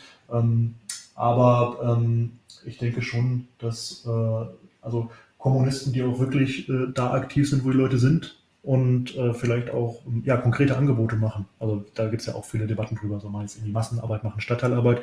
Da bin ich schon jemand, der sich für sowas interessiert, ohne da jetzt große Antworten zu haben. Aber es gibt auch in Belgien, ähm, PTB hat auch zum Beispiel einige erfolgreiche Projekte gestartet und äh, ich finde, sowas mehr zu analysieren und den Fokus nehmen, was läuft irgendwie, das wäre, glaube ich, sinnvoll. Ähm, ja, aber. Also, also, auch mehr im Alltag der Menschen einfach spürbar präsent sein und, und, auch. Spürbar ähm, präsent sein und ja. ich weiß, alle sagen, ich kann es auch gar nicht mehr hören, raus aus der Szene und sagen, dass während sie in der Szene sind und dann macht man die nächste Szeneveranstaltung raus aus der Szene, nützt, nützt ja aber nichts. Ich glaube, es muss neben internen Verständigungen, und es geht jetzt gar nicht um Anti-Szene-Ding, auch wirklich, ähm, ja, konkrete Aktionen vor Ort geben. Und ich finde, da sind wir teilweise vielleicht auch wirklich zu bequem. Ja. Ja, Adi schreibt, passt vielleicht ganz gut. Denkt ihr denn, die Klassenwidersprüche in Deutschland sind überhaupt stark genug, damit sich eine breite Linke zusammenfindet, die solidarisch zueinander sein muss? Also Klassenwidersprüche in Deutschland sind, glaube ich, stark. Ähm, das führt natürlich nicht automatisch dazu, dass sich eine, eine ja, breite Linke, überlegt gerade, das heißt natürlich, natürlich die Frage, was das heißt. Ne? Das führt natürlich nicht automatisch dazu, dass äh, Leute sich links organisieren, aber ich glaube, die äh, Bedingungen sind schon da. Und wir haben es ja schon mal erlebt. Ich meine, die Partei Die Linke ist, ist äh, aus meiner Sicht ähm, also auch ein Projekt, was sich weiter verschlechtert hat, also ein linksreformistisches Projekt, was aber ja schon auch eine Reaktion war auf einen massiven Sozialabbau, also WASG, mhm. also ein Teil, der, der sich gegründet hat. Und da gab es ja schon Bewegung auf der Straße und äh, da gab es plötzlich dann, erinnere ich mich noch, plötzlich ein Potenzial in der Bevölkerung, wo dann irgendwie 30 Prozent der Leute sagen, sie könnten sich vorstellen, eine Partei zu wählen, die damals noch, noch stärker mit PDS und so und, und SED assoziiert war. Also das war schon krass irgendwie. Ich glaube schon, dass es äh, gesellschaftliche ähm, Zeitfenster gibt, wo, wenn wir also präsent sind und auch ein Angebot machen und ich glaube auch ein Angebot formulieren, also was ist besser an deinem Leben, wenn du mit uns kämpfst irgendwie. Ich glaube, das machen wir auch zu wenig irgendwie, ähm, dass dann schon Potenzial da ist. Das halte ich nicht für ausgeschlossen. Mhm. Ja. Also ich denke halt auch, dass, ähm, also dass wir jetzt nicht in der BRD kurz vor der Revolution stehen oder kurz vor einer revolutionären Situation. Ähm, und ich glaube ich, auch, dass wir das natürlich. Ich ja, glaube das. No shit, Sherlock, ja, aber äh, also ich glaube schon natürlich, dass, ähm, dass halt die, die politischen und ökonomischen Verhältnisse in der BRD noch relativ stabil sind, vielleicht zu anderen Ländern. Und ähm, ja. aber ich, aber es gibt auf jeden Fall, ähm, also die, die sozialen Gegensätze haben sich auch in Deutschland krass verschärft, ne? vor allem zu der NR 2010 und den, den Harz-Reformen. Ähm, und ich glaube auch, dass sie weiter zunehmen werden und da das Potenzial auf jeden Fall sehr groß ist. Ähm, aber ja, ich glaube, dass da auf jeden Fall ähm, dass wir jetzt nicht irgendwie, also dass das natürlich jetzt gerade auch eine, eine relative Stabilität, glaube ich, auch ähm, schwieriger macht für Kommunisten, da mit radikalen Antworten, glaube ich, für Menschen zu erreichen. Aber ich glaube, mhm. es wird mhm. sich ändern. Ja, ich finde die, ich finde die Frage äh, ist wirklich eine Kernfrage und die ist auch wirklich nicht so leicht zu beantworten. Ähm, der zweite Teil seiner Frage war, das habe ich erst jetzt dann gesehen, sorry. Äh, er sagt, er, er geht also davon aus, dass ja, dass es nicht nur Klassenwidersprüche gibt, sagt der Adi, sondern dass diese Menschen dann halt eventuell auch in ihrem eigenen Leben diese Klassenwidersprüche sehen und sie auch wahrnehmen. Ich glaube, auch das ist gegeben. Ähm, mhm. Ich glaube, wir machen uns ähm, zu, teils zu wenig Gedanken darüber, wie segmentiert die Klasse tatsächlich geworden ist ähm, in, in unserer modernen Ökonomie und wie mhm. unterschiedlich ähm, diese, diese Klassenwahrnehmung auch ist. Also ähm, vor, allem, vor allem in der Situation, in der du eigentlich dann auch so Leute hast, die, weiß ich nicht, ja, in der bürgerlichen Mitte sind, selber trotzdem eigentlich per Definition laut Marx Proletarier. Also mhm. ähm, gehaltsabhängig, lohn, lohnabhängig, äh, haben keine Produktionsmittel, ähm, brauchen einen Arbeitgeber aber ähm, sehen sich halt nicht als Teil dieser Klasse, sehen sich als Teil einer, einer bourgeoisen äh, Gesellschaft. Ich meine, das war auch schon immer so, aber ich glaube, die, auch die, äh, ich sag mal auch so, die ähm, Zusammensetzung der Klasse wird immer diverser, auch was ja. die, ne, was die Kultur angeht, was die ethnische mhm. Herkunft angeht, was die, was die sexuelle Gesinnung, Gesinnung angeht. Und wir haben da noch keine richtige Antwort drauf, ähm, zumindest auf der organisatorischen Ebene. Ähm, ja. teilweise, teilweise denken wir uns dann eine Antwort aus. Ne? Das könnte jetzt zum Beispiel sein, weil du das vorhin angesprochen hattest, weiß ich nicht, könnte das Gendern sein? Und dann sagen wir, okay, das ist, das ist eine Möglichkeit, wie wir Solidarität herstellen in der Klasse mit ähm, ähm, äh, unterschiedlichen Sexualitäten, Gendern und so weiter. Aber das Problem ist dann, dass, dass sich dann halt, wie du das sagst, ne, so eine Art Szenekultur entwickelt und die sich dann eigentlich auch versucht, natürlich aufgrund der, des selbst emanzipatorischen Verständnisses, dass diese Szene hat. Sie glaubt ja, sie macht da was Richtiges und was menschlich Gutes, versucht sich dann natürlich auch den anderen Segmenten dieser Klasse ähm, aufzudrängen. Und, ähm, und wenn sie dann merkt, wenn sie dann merkt, boah, die wollen das ja gar nicht, die kommen ja mit diesem Gendern überhaupt nicht klar, die sind da richtig avers, die sind fast reaktionär dem gegenüber, ähm, entwickelt sich tatsächlich innerhalb der Klasse nicht nur ein ein, also ein fehlendes Klassenverständnis, sondern tatsächlich eine Aversion gegeneinander, ein Hass aufeinander. Also wie viel, wie oft ich erlebt habe, dass Linke, die sich aussprechen für die Klasse der Arbeiter und sagen, wir möchten gerne den Kapitalismus äh, überwinden, abfällig sprechen über mhm. andere Gruppen, Riesengruppen in der Arbeiterklasse. Ja? ja. Ähm, die natürlich ja problematische Ansichten haben, die dann teilweise auch rassistisch sein können, die vielleicht sexistisch sind. Natürlich, das haben wir alles. Aber ähm, so, also wirklich so einen tiefgründigen Hass innerhalb der Klasse zu haben, das ist ein Riesenproblem, das wir, glaube ich, auch ähm, noch kein, wo wir noch keine Antwort haben, wie wir das überwinden können. Mhm. Ich würde da ja, jedenfalls bestimmen. Wir haben ja mit dem Christian Baron äh, auch ein Gespräch geführt, der auch unter anderem dieses Buch geschrieben hat. Äh, verachten die Linken die Arbeiterinnenklasse oder die Arbeiterklasse. Mhm. Äh, und das ist schon sehr interessant und das ist ein großes Problem. Aber es ist natürlich auch gewollt. Ne? Also ich finde, äh, was wir, wo wir vielleicht schlecht sind und auch gerade äh, orthodoxere Kommunisten vielleicht auch nicht gut sind, äh, ist, sich dieses ganze äh, ja, diese ganze Kulturindustrie auch mal genauer anzugucken. Also diese ganzen, ganze Lifestyle-Ideologie, die halt auch wirklich zu einer Vereinzelung von Lebensentwürfen führt, also die eigentlich systematisch ähm, ja das eigene Leben so als individuelle Karriere irgendwie erzählt. So. Und jeder will dann halt irgendwie, was weiß ich, äh, äh, auf Instagram irgendwie Geld verdienen oder was weiß ich, OnlyFans-Accounts gibt's ja auch, wo ja wirklich auch teilweise reaktionäre Lebensentwürfe dann irgendwie auch jungen Frauen angeboten werden und so weiter. Und äh, es ist aber ja schon so, dass auch durchaus die Arbeitgeber, jetzt wenn man bei den Betrieben guckt, das geschnallt haben, also dass es Sinn macht, Belegschaften zu spalten und dass es Sinn macht, irgendwie alles, was irgendwie einen kollektiven Organisierungsraum geben kann, zu zersplittern. Also dass in einem Betrieb dann irgendwie äh, ja, Leute von drei verschiedenen Firmen arbeiten, auch mit unterschiedlichen Verträgen und natürlich ist die Arbeitsweise heute teilweise auch vereinzelter. Also es gibt ja immer mehr Jobs, die so, so Clickwork, ne? dass du irgendwie alleine vor dem PC sitzt und da irgendwas machst und wenig kollektive Räume hast. Und verschwunden ist ja auch ein Stück weit so eine ähm, ja, Kultur. Also, weiß nicht, ich gab ja früher im, im Ruhrgebiet, aber eigentlich überall, auch in Hamburg, äh, so alte Sozialdemokraten kenne ich noch, die das auch noch erzählen. Irgendwie. Es gab dann so Kleingärtenvereine, wo fast nur SPD und früher auch KPD-Mitglieder waren, irgendwie eigene Musikgruppen. Also, und ja, und es war ja auch so, dass auch die Arbeit, äh, die Arbeiterklasse zum Beispiel auf sich, sich viel mehr konzentriert hat, ähm, eher in Industriebetrieben, sage ich mal. Ne? Ja, also, klar. Also sagen auch die sind kulturell homogener einfach. Heute genau, sind genau. sie kulturell nicht mehr homogen. Sie sind nicht am selben Ort, sind nicht, wachsen nicht in denselben äh, Bezirken sogar auf, in denselben Städten. Manche sind, äh, es gibt einen riesigen Divide auf äh, Land und Stadt. Ne? Also mhm. da kulturell, da ist auch so viel Abstand, da, da lässt sich teilweise ähm, sehr, sehr wenig ähm, sofortige Zusammengehörigkeit irgendwie herstellen. Ähm, und natürlich, ich sehe gerade hier in eurem, ja. in eurem, in eurem Chat sagt eine Person, das Problem sind Linke, die Solidarität wollen und nicht Hass auf Teile der Arbeiter aufgrund von Sexualität oder Rasse gutheißen. Brennt dir der Hut?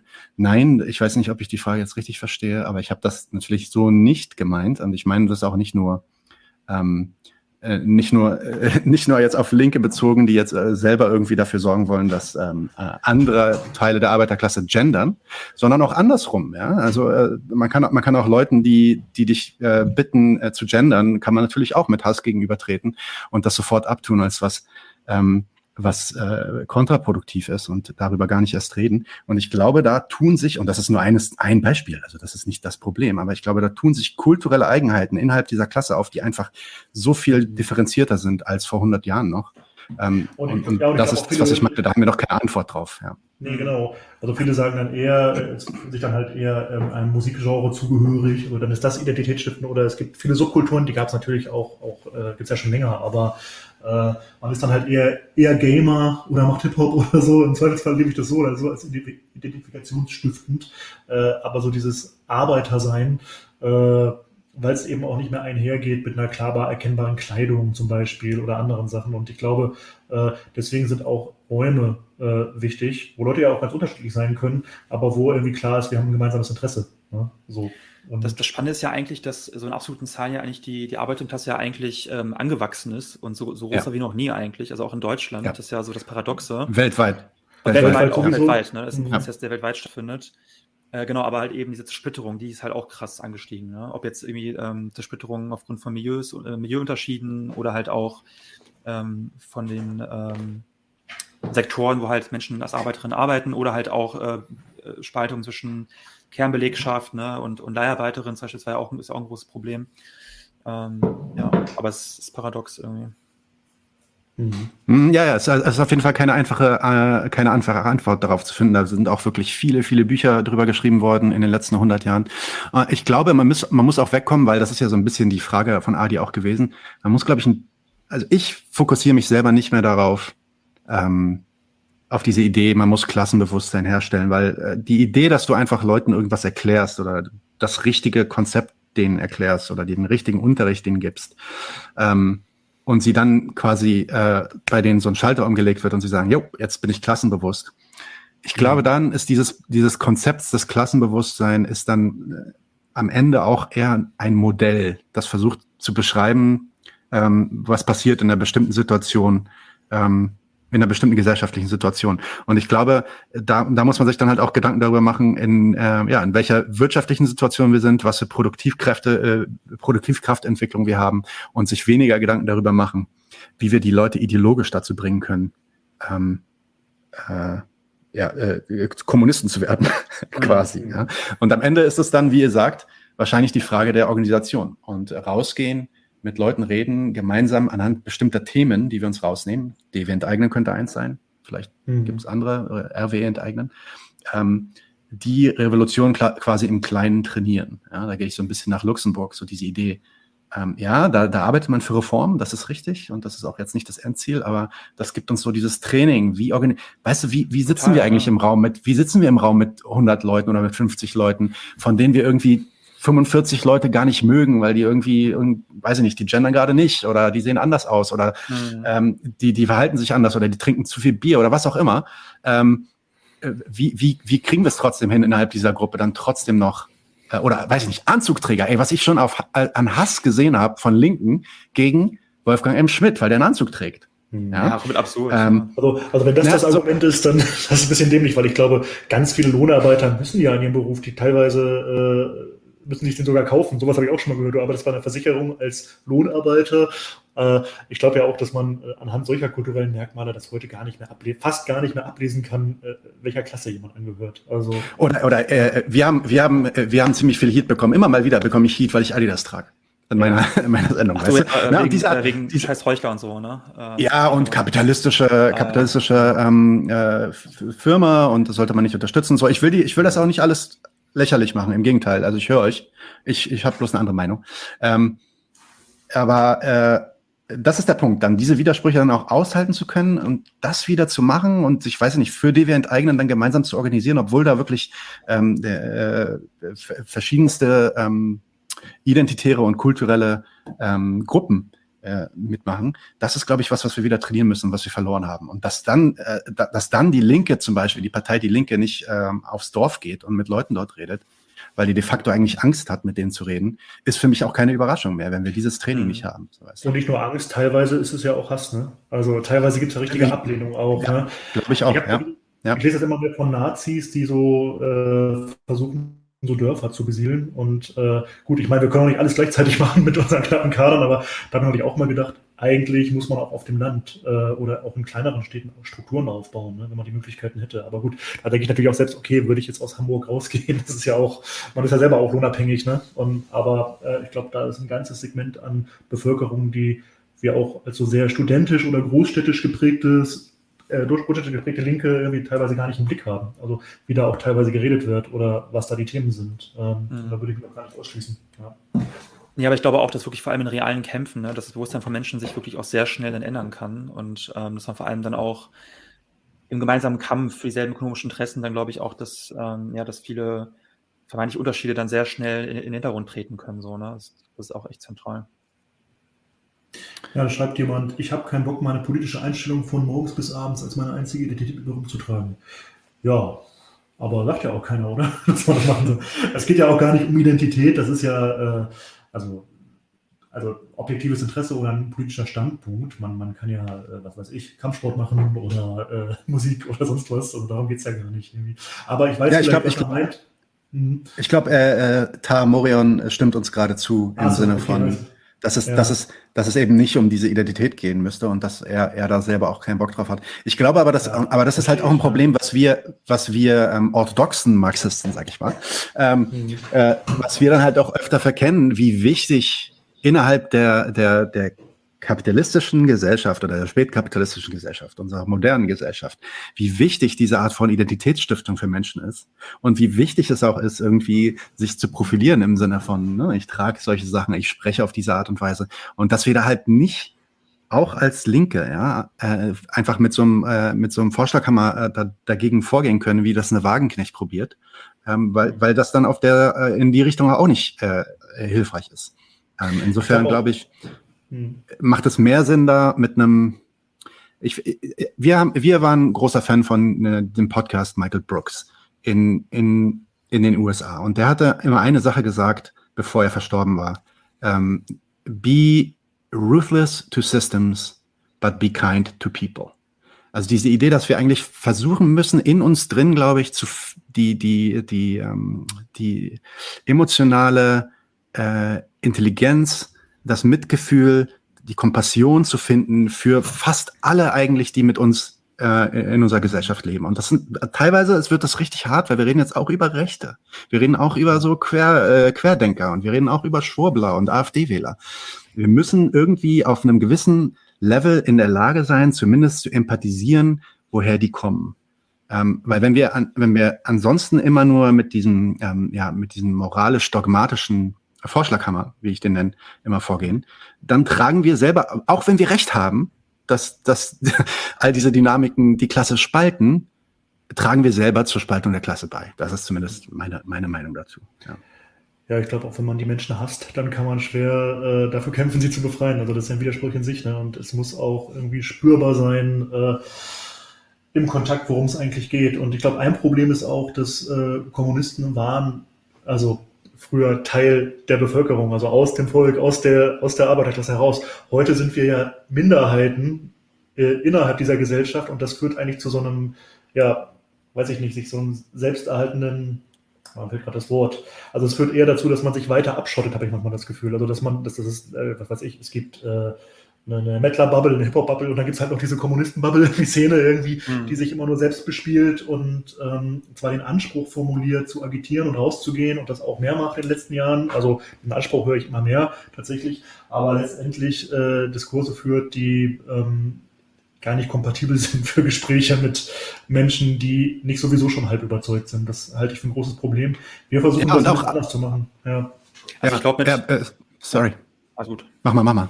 Mach mal. Also nee, ich würde sagen, ich, also ich glaube, ich würde jetzt nicht mit ähm, also Empathie, also klar, du hast recht, äh, ja, man muss irgendwie versuchen, sich ähm, also auch in, in Rechte oder auch mit Leuten, die wir voll ablehnen, ähm, ähm, hineinversetzen zu können, also verstehen, äh, warum, sie, warum sie so handeln oder was ihre Motive sind. Ähm, wobei ich aber nicht glaube, dass, also ich glaube, es gibt auch Grenzen. Ne? Also bei, Leute, bei Leuten, die wirklich ganz klar menschenverachtende Positionen vertreten und auch wirklich ah. selber überzeugt davon sind, ich glaube, da kann man auch ähm, mit, dem, mit dem besten guten Willen da, glaube ich, auch nicht mehr viel, viel erreichen. Ähm, mhm. ja. Ich, ja, das Ding ist halt, äh, das, das Problem bei dieser Aussage ist halt, wo ziehst du dann die Grenze? Ja, und da, weil, weil mit dieses Argument kannst du halt de facto bei allem, das kannst du bei jemandem bringen, der irgendwie sich verweigert, ähm, äh, die Pronomen zu benutzen für eine Transperson.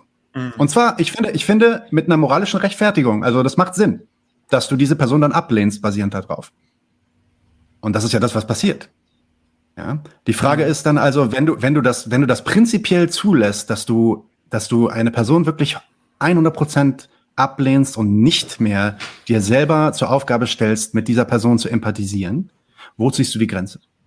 Also und natürlich kannst du jetzt sagen, okay, wenn es konkret menschenverachtend ist, ja, wie gesagt, die Pronomen für die, die Pronomen für äh, sind für für Transpersonen extrem wichtig. Die fühlen sich Menschen, die fühlen mhm. sich als Menschen verachtet, wenn du wenn du das nicht machst. Und ich finde auch, also fast legitim, ja, also nicht fast legitim, legitim.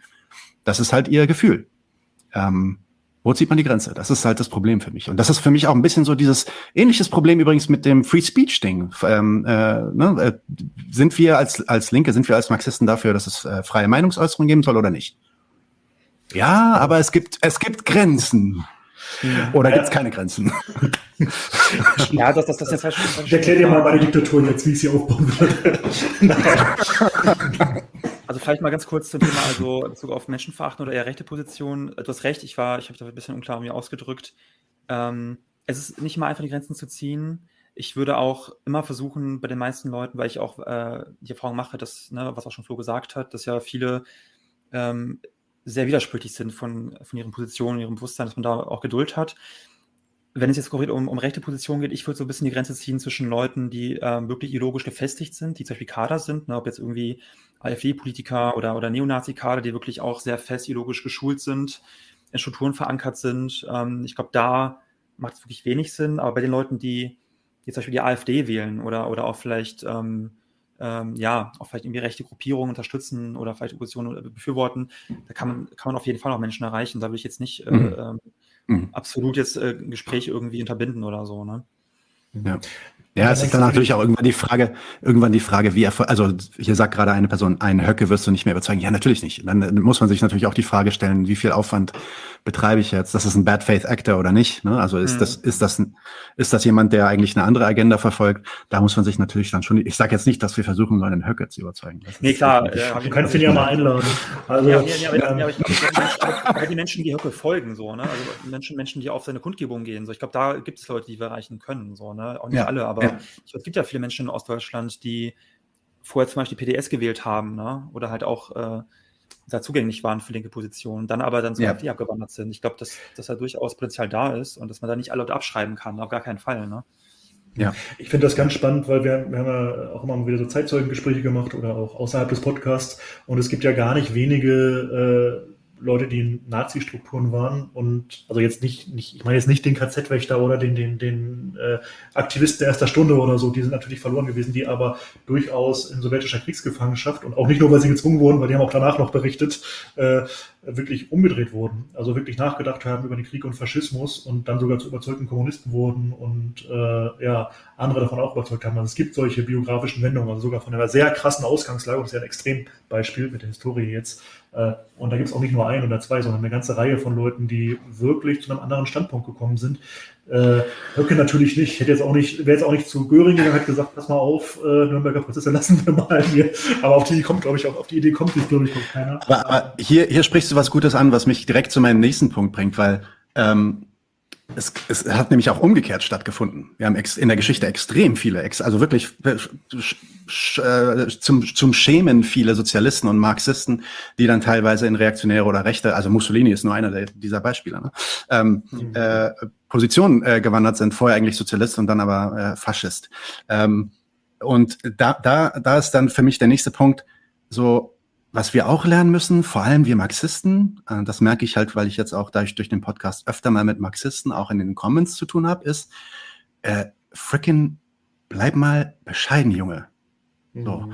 Da haben Leute, die tausendmal besser waren als du, als ich, als äh, wir alle zusammen, haben das vor 100, vor 80 Jahren schon probiert. Wir reden von Lenin, wir reden von Luxemburg, wir reden von Marx selbst, wir reden von Engels, wir reden von all diesen Leuten. Es, bessere Leute als du haben das probiert und sie sind gescheitert. Das heißt, du solltest dir im Klaren sein, dass alles, was wovon du so überzeugt bist, ich rede nicht, sorry, ich rede nicht euch an, sondern ich rede äh, ja, den Ether, ja. Ähm, alles, was du, wovon du so überzeugt bist oder alles, wovon ich überzeugt bin, ähm, sollten wir immer äh, reflektiv offen halten quasi. Wir sollten Kritik erlauben. Wir sollten, in der, wir sollten möglich, äh, uns selber in die Möglichkeit versetzen, Leuten auch immer zuzuhören, wenn sie das kritisieren. Auch wenn sie es von rechts kritisieren. Auch wenn jetzt der Anarchist kommt und mich kritisiert aus einer anarchistischen Sicht, müssen wir in der Lage sein, ähm, das zu hören und miteinander zu reden, weil ansonsten tragen auch auch dann wir zu dieser Lagerbildung bei, die der Klasse im Endeffekt nur schadet. Ja? Mhm. Also so ein bisschen Bescheidenheit, so ein bisschen dieses Oberlehrerhafte Ablegen. Ey, ich habe ich hab, ich hab 300 Seiten mehr Marx gelesen und übrigens, ich habe noch diesen einen Brief, den er an diesen anderen Typen geschrieben hat ja. und da steht überhaupt die Wahrheit drin und so. So, ja, okay, relax. So, weißt du. Ähm, wir, wir alle glauben, dass wir recht haben. So, let's, let's uh, try to figure it out. So. Und wir haben natürlich recht. Nein, aber ich weiß ganz genau, was du meinst, äh, welchen, welchen Typus du meinst. Und äh, vielleicht war ich dieser Typus auch mal selber zwischendurch in bestimmten Situationen, kann ja sein.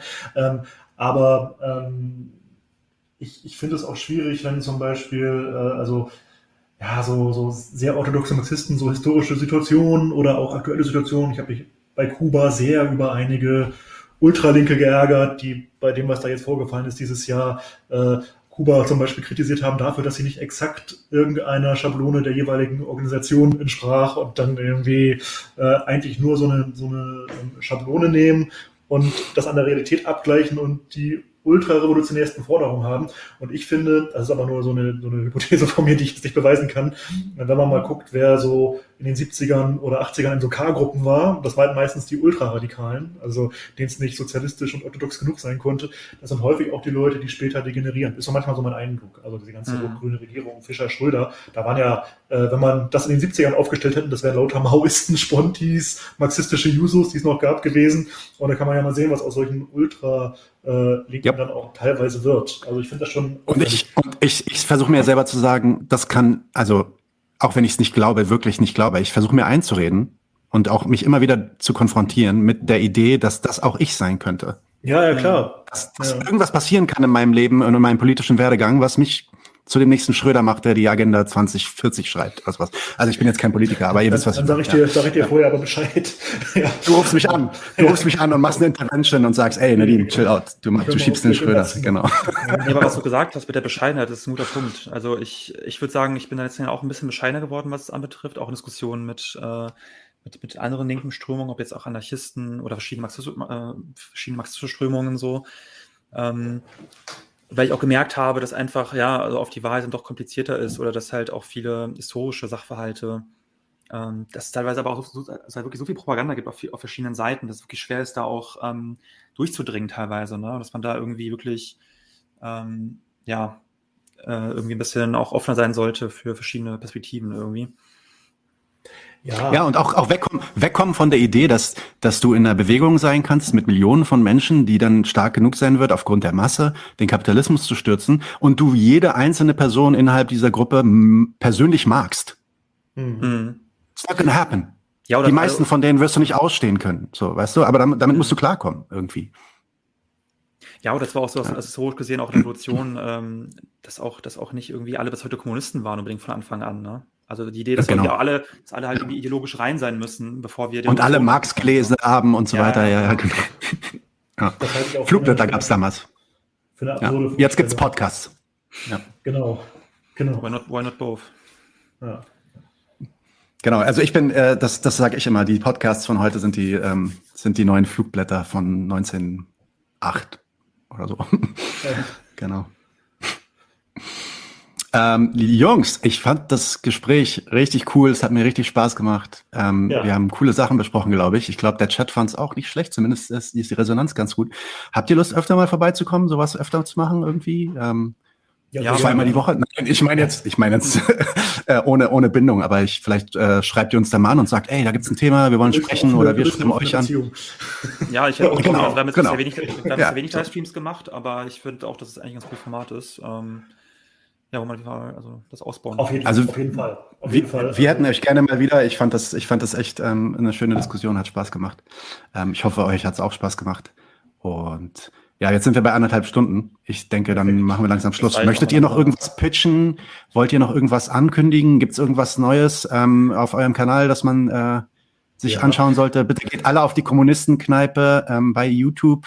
Ähm, und auch auf Instagram und natürlich habt ihr, glaube ich, auch Spotify und so weiter, ne? Also ähm, auch Genau, Audioversion von dem Podcast. Genau, und man Genau. kann auch Und abonniert bitte. runterladen.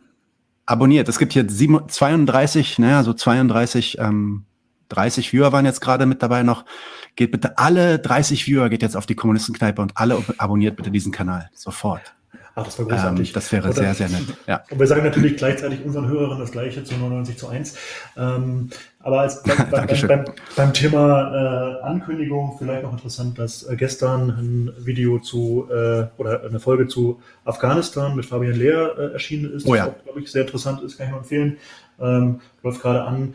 Äh, und dann wird äh, in diesem Monat ähm, ja, jetzt habe ich gerade den Faden verloren. Ah, Nochmal äh, ein Gespräch äh, erscheint bei uns mit jemandem aus Kuba, also der dieses Jahr auch dabei war äh, bei den ganzen Protesten, die da liefen und nochmal so ein, also das ist ein äh, Sozialist aber, oder ein Kommunist, äh, der seine Perspektive dann nochmal schildert. Äh, das wird diesen Monat auch erscheinen. Ja, Und vielleicht ein bisschen Und- Glück auch jemand von der KPÖ Graz, glaube ich, ne? Wer da irgendwie jemand da, da sind wir gerade dran. Ja. Da sind wir gerade dran. Warte mal ganz kurz, weil da gerade jemand gefragt hat nach einem Link zu dem Kanal. Natürlich poste ich den Ja. sofort in den Comments. Sollte jetzt ankommen. Und ich packe ihn auch nochmal ins Banner, beziehungsweise, ja, wobei, ihr seht das ja eigentlich hier im Titel. Kommunisten, Kneipe, zwei Worte, findet ihr bei YouTube als erstes, sollte passen. Genau. Ja. Kuba, ja, spannend. Wir haben auch eine Folge zu Kuba gemacht. Habt ihr die euch angeguckt? Mit Volker Volk- Hermsdorf, glaube ich. Volker Ne? Hermsdorf, Genau, ja. Volker Hermsdorf, genau. Ja, ja. Ja, fand ich, sehr äh, gut, sehr gut. Auch ein, einer der belebte, einer der le- belebteren Folgen, sage ich mal. Das war nämlich unmittelbar danach. Ja. Okay, Leute, dann wünsche ich euch echt einen schönen Abend. Ähm, Ja, danke. äh, und wir, wir, wir melden uns bei euch. Wir machen, wir machen öfter mal was. Das finde ich, finde ich echt cool. Ähm, haut Sehr mal gerne. bitte noch nicht gleich ab. Wenn ich jetzt den ähm, Stream beende, dann können wir noch kurz äh, äh, uns Tschüss sagen im Off. Okay? Alles klar. Alles klar. Bis gleich. Dann alles klar, Leute. Dann äh, wünsche ich auch allen Zuhörern in beiden Chats alles Gute und lasst euch bald blicken. Wir sind. Leute, out. wir brauchen eure Hilfe. Und zwar als allererstes, folgt uns bitte überall, wo ihr uns folgen könnt. Wir sind auf YouTube, auf Facebook, auf Twitter. Wir sind jetzt mittlerweile auch auf Twitch.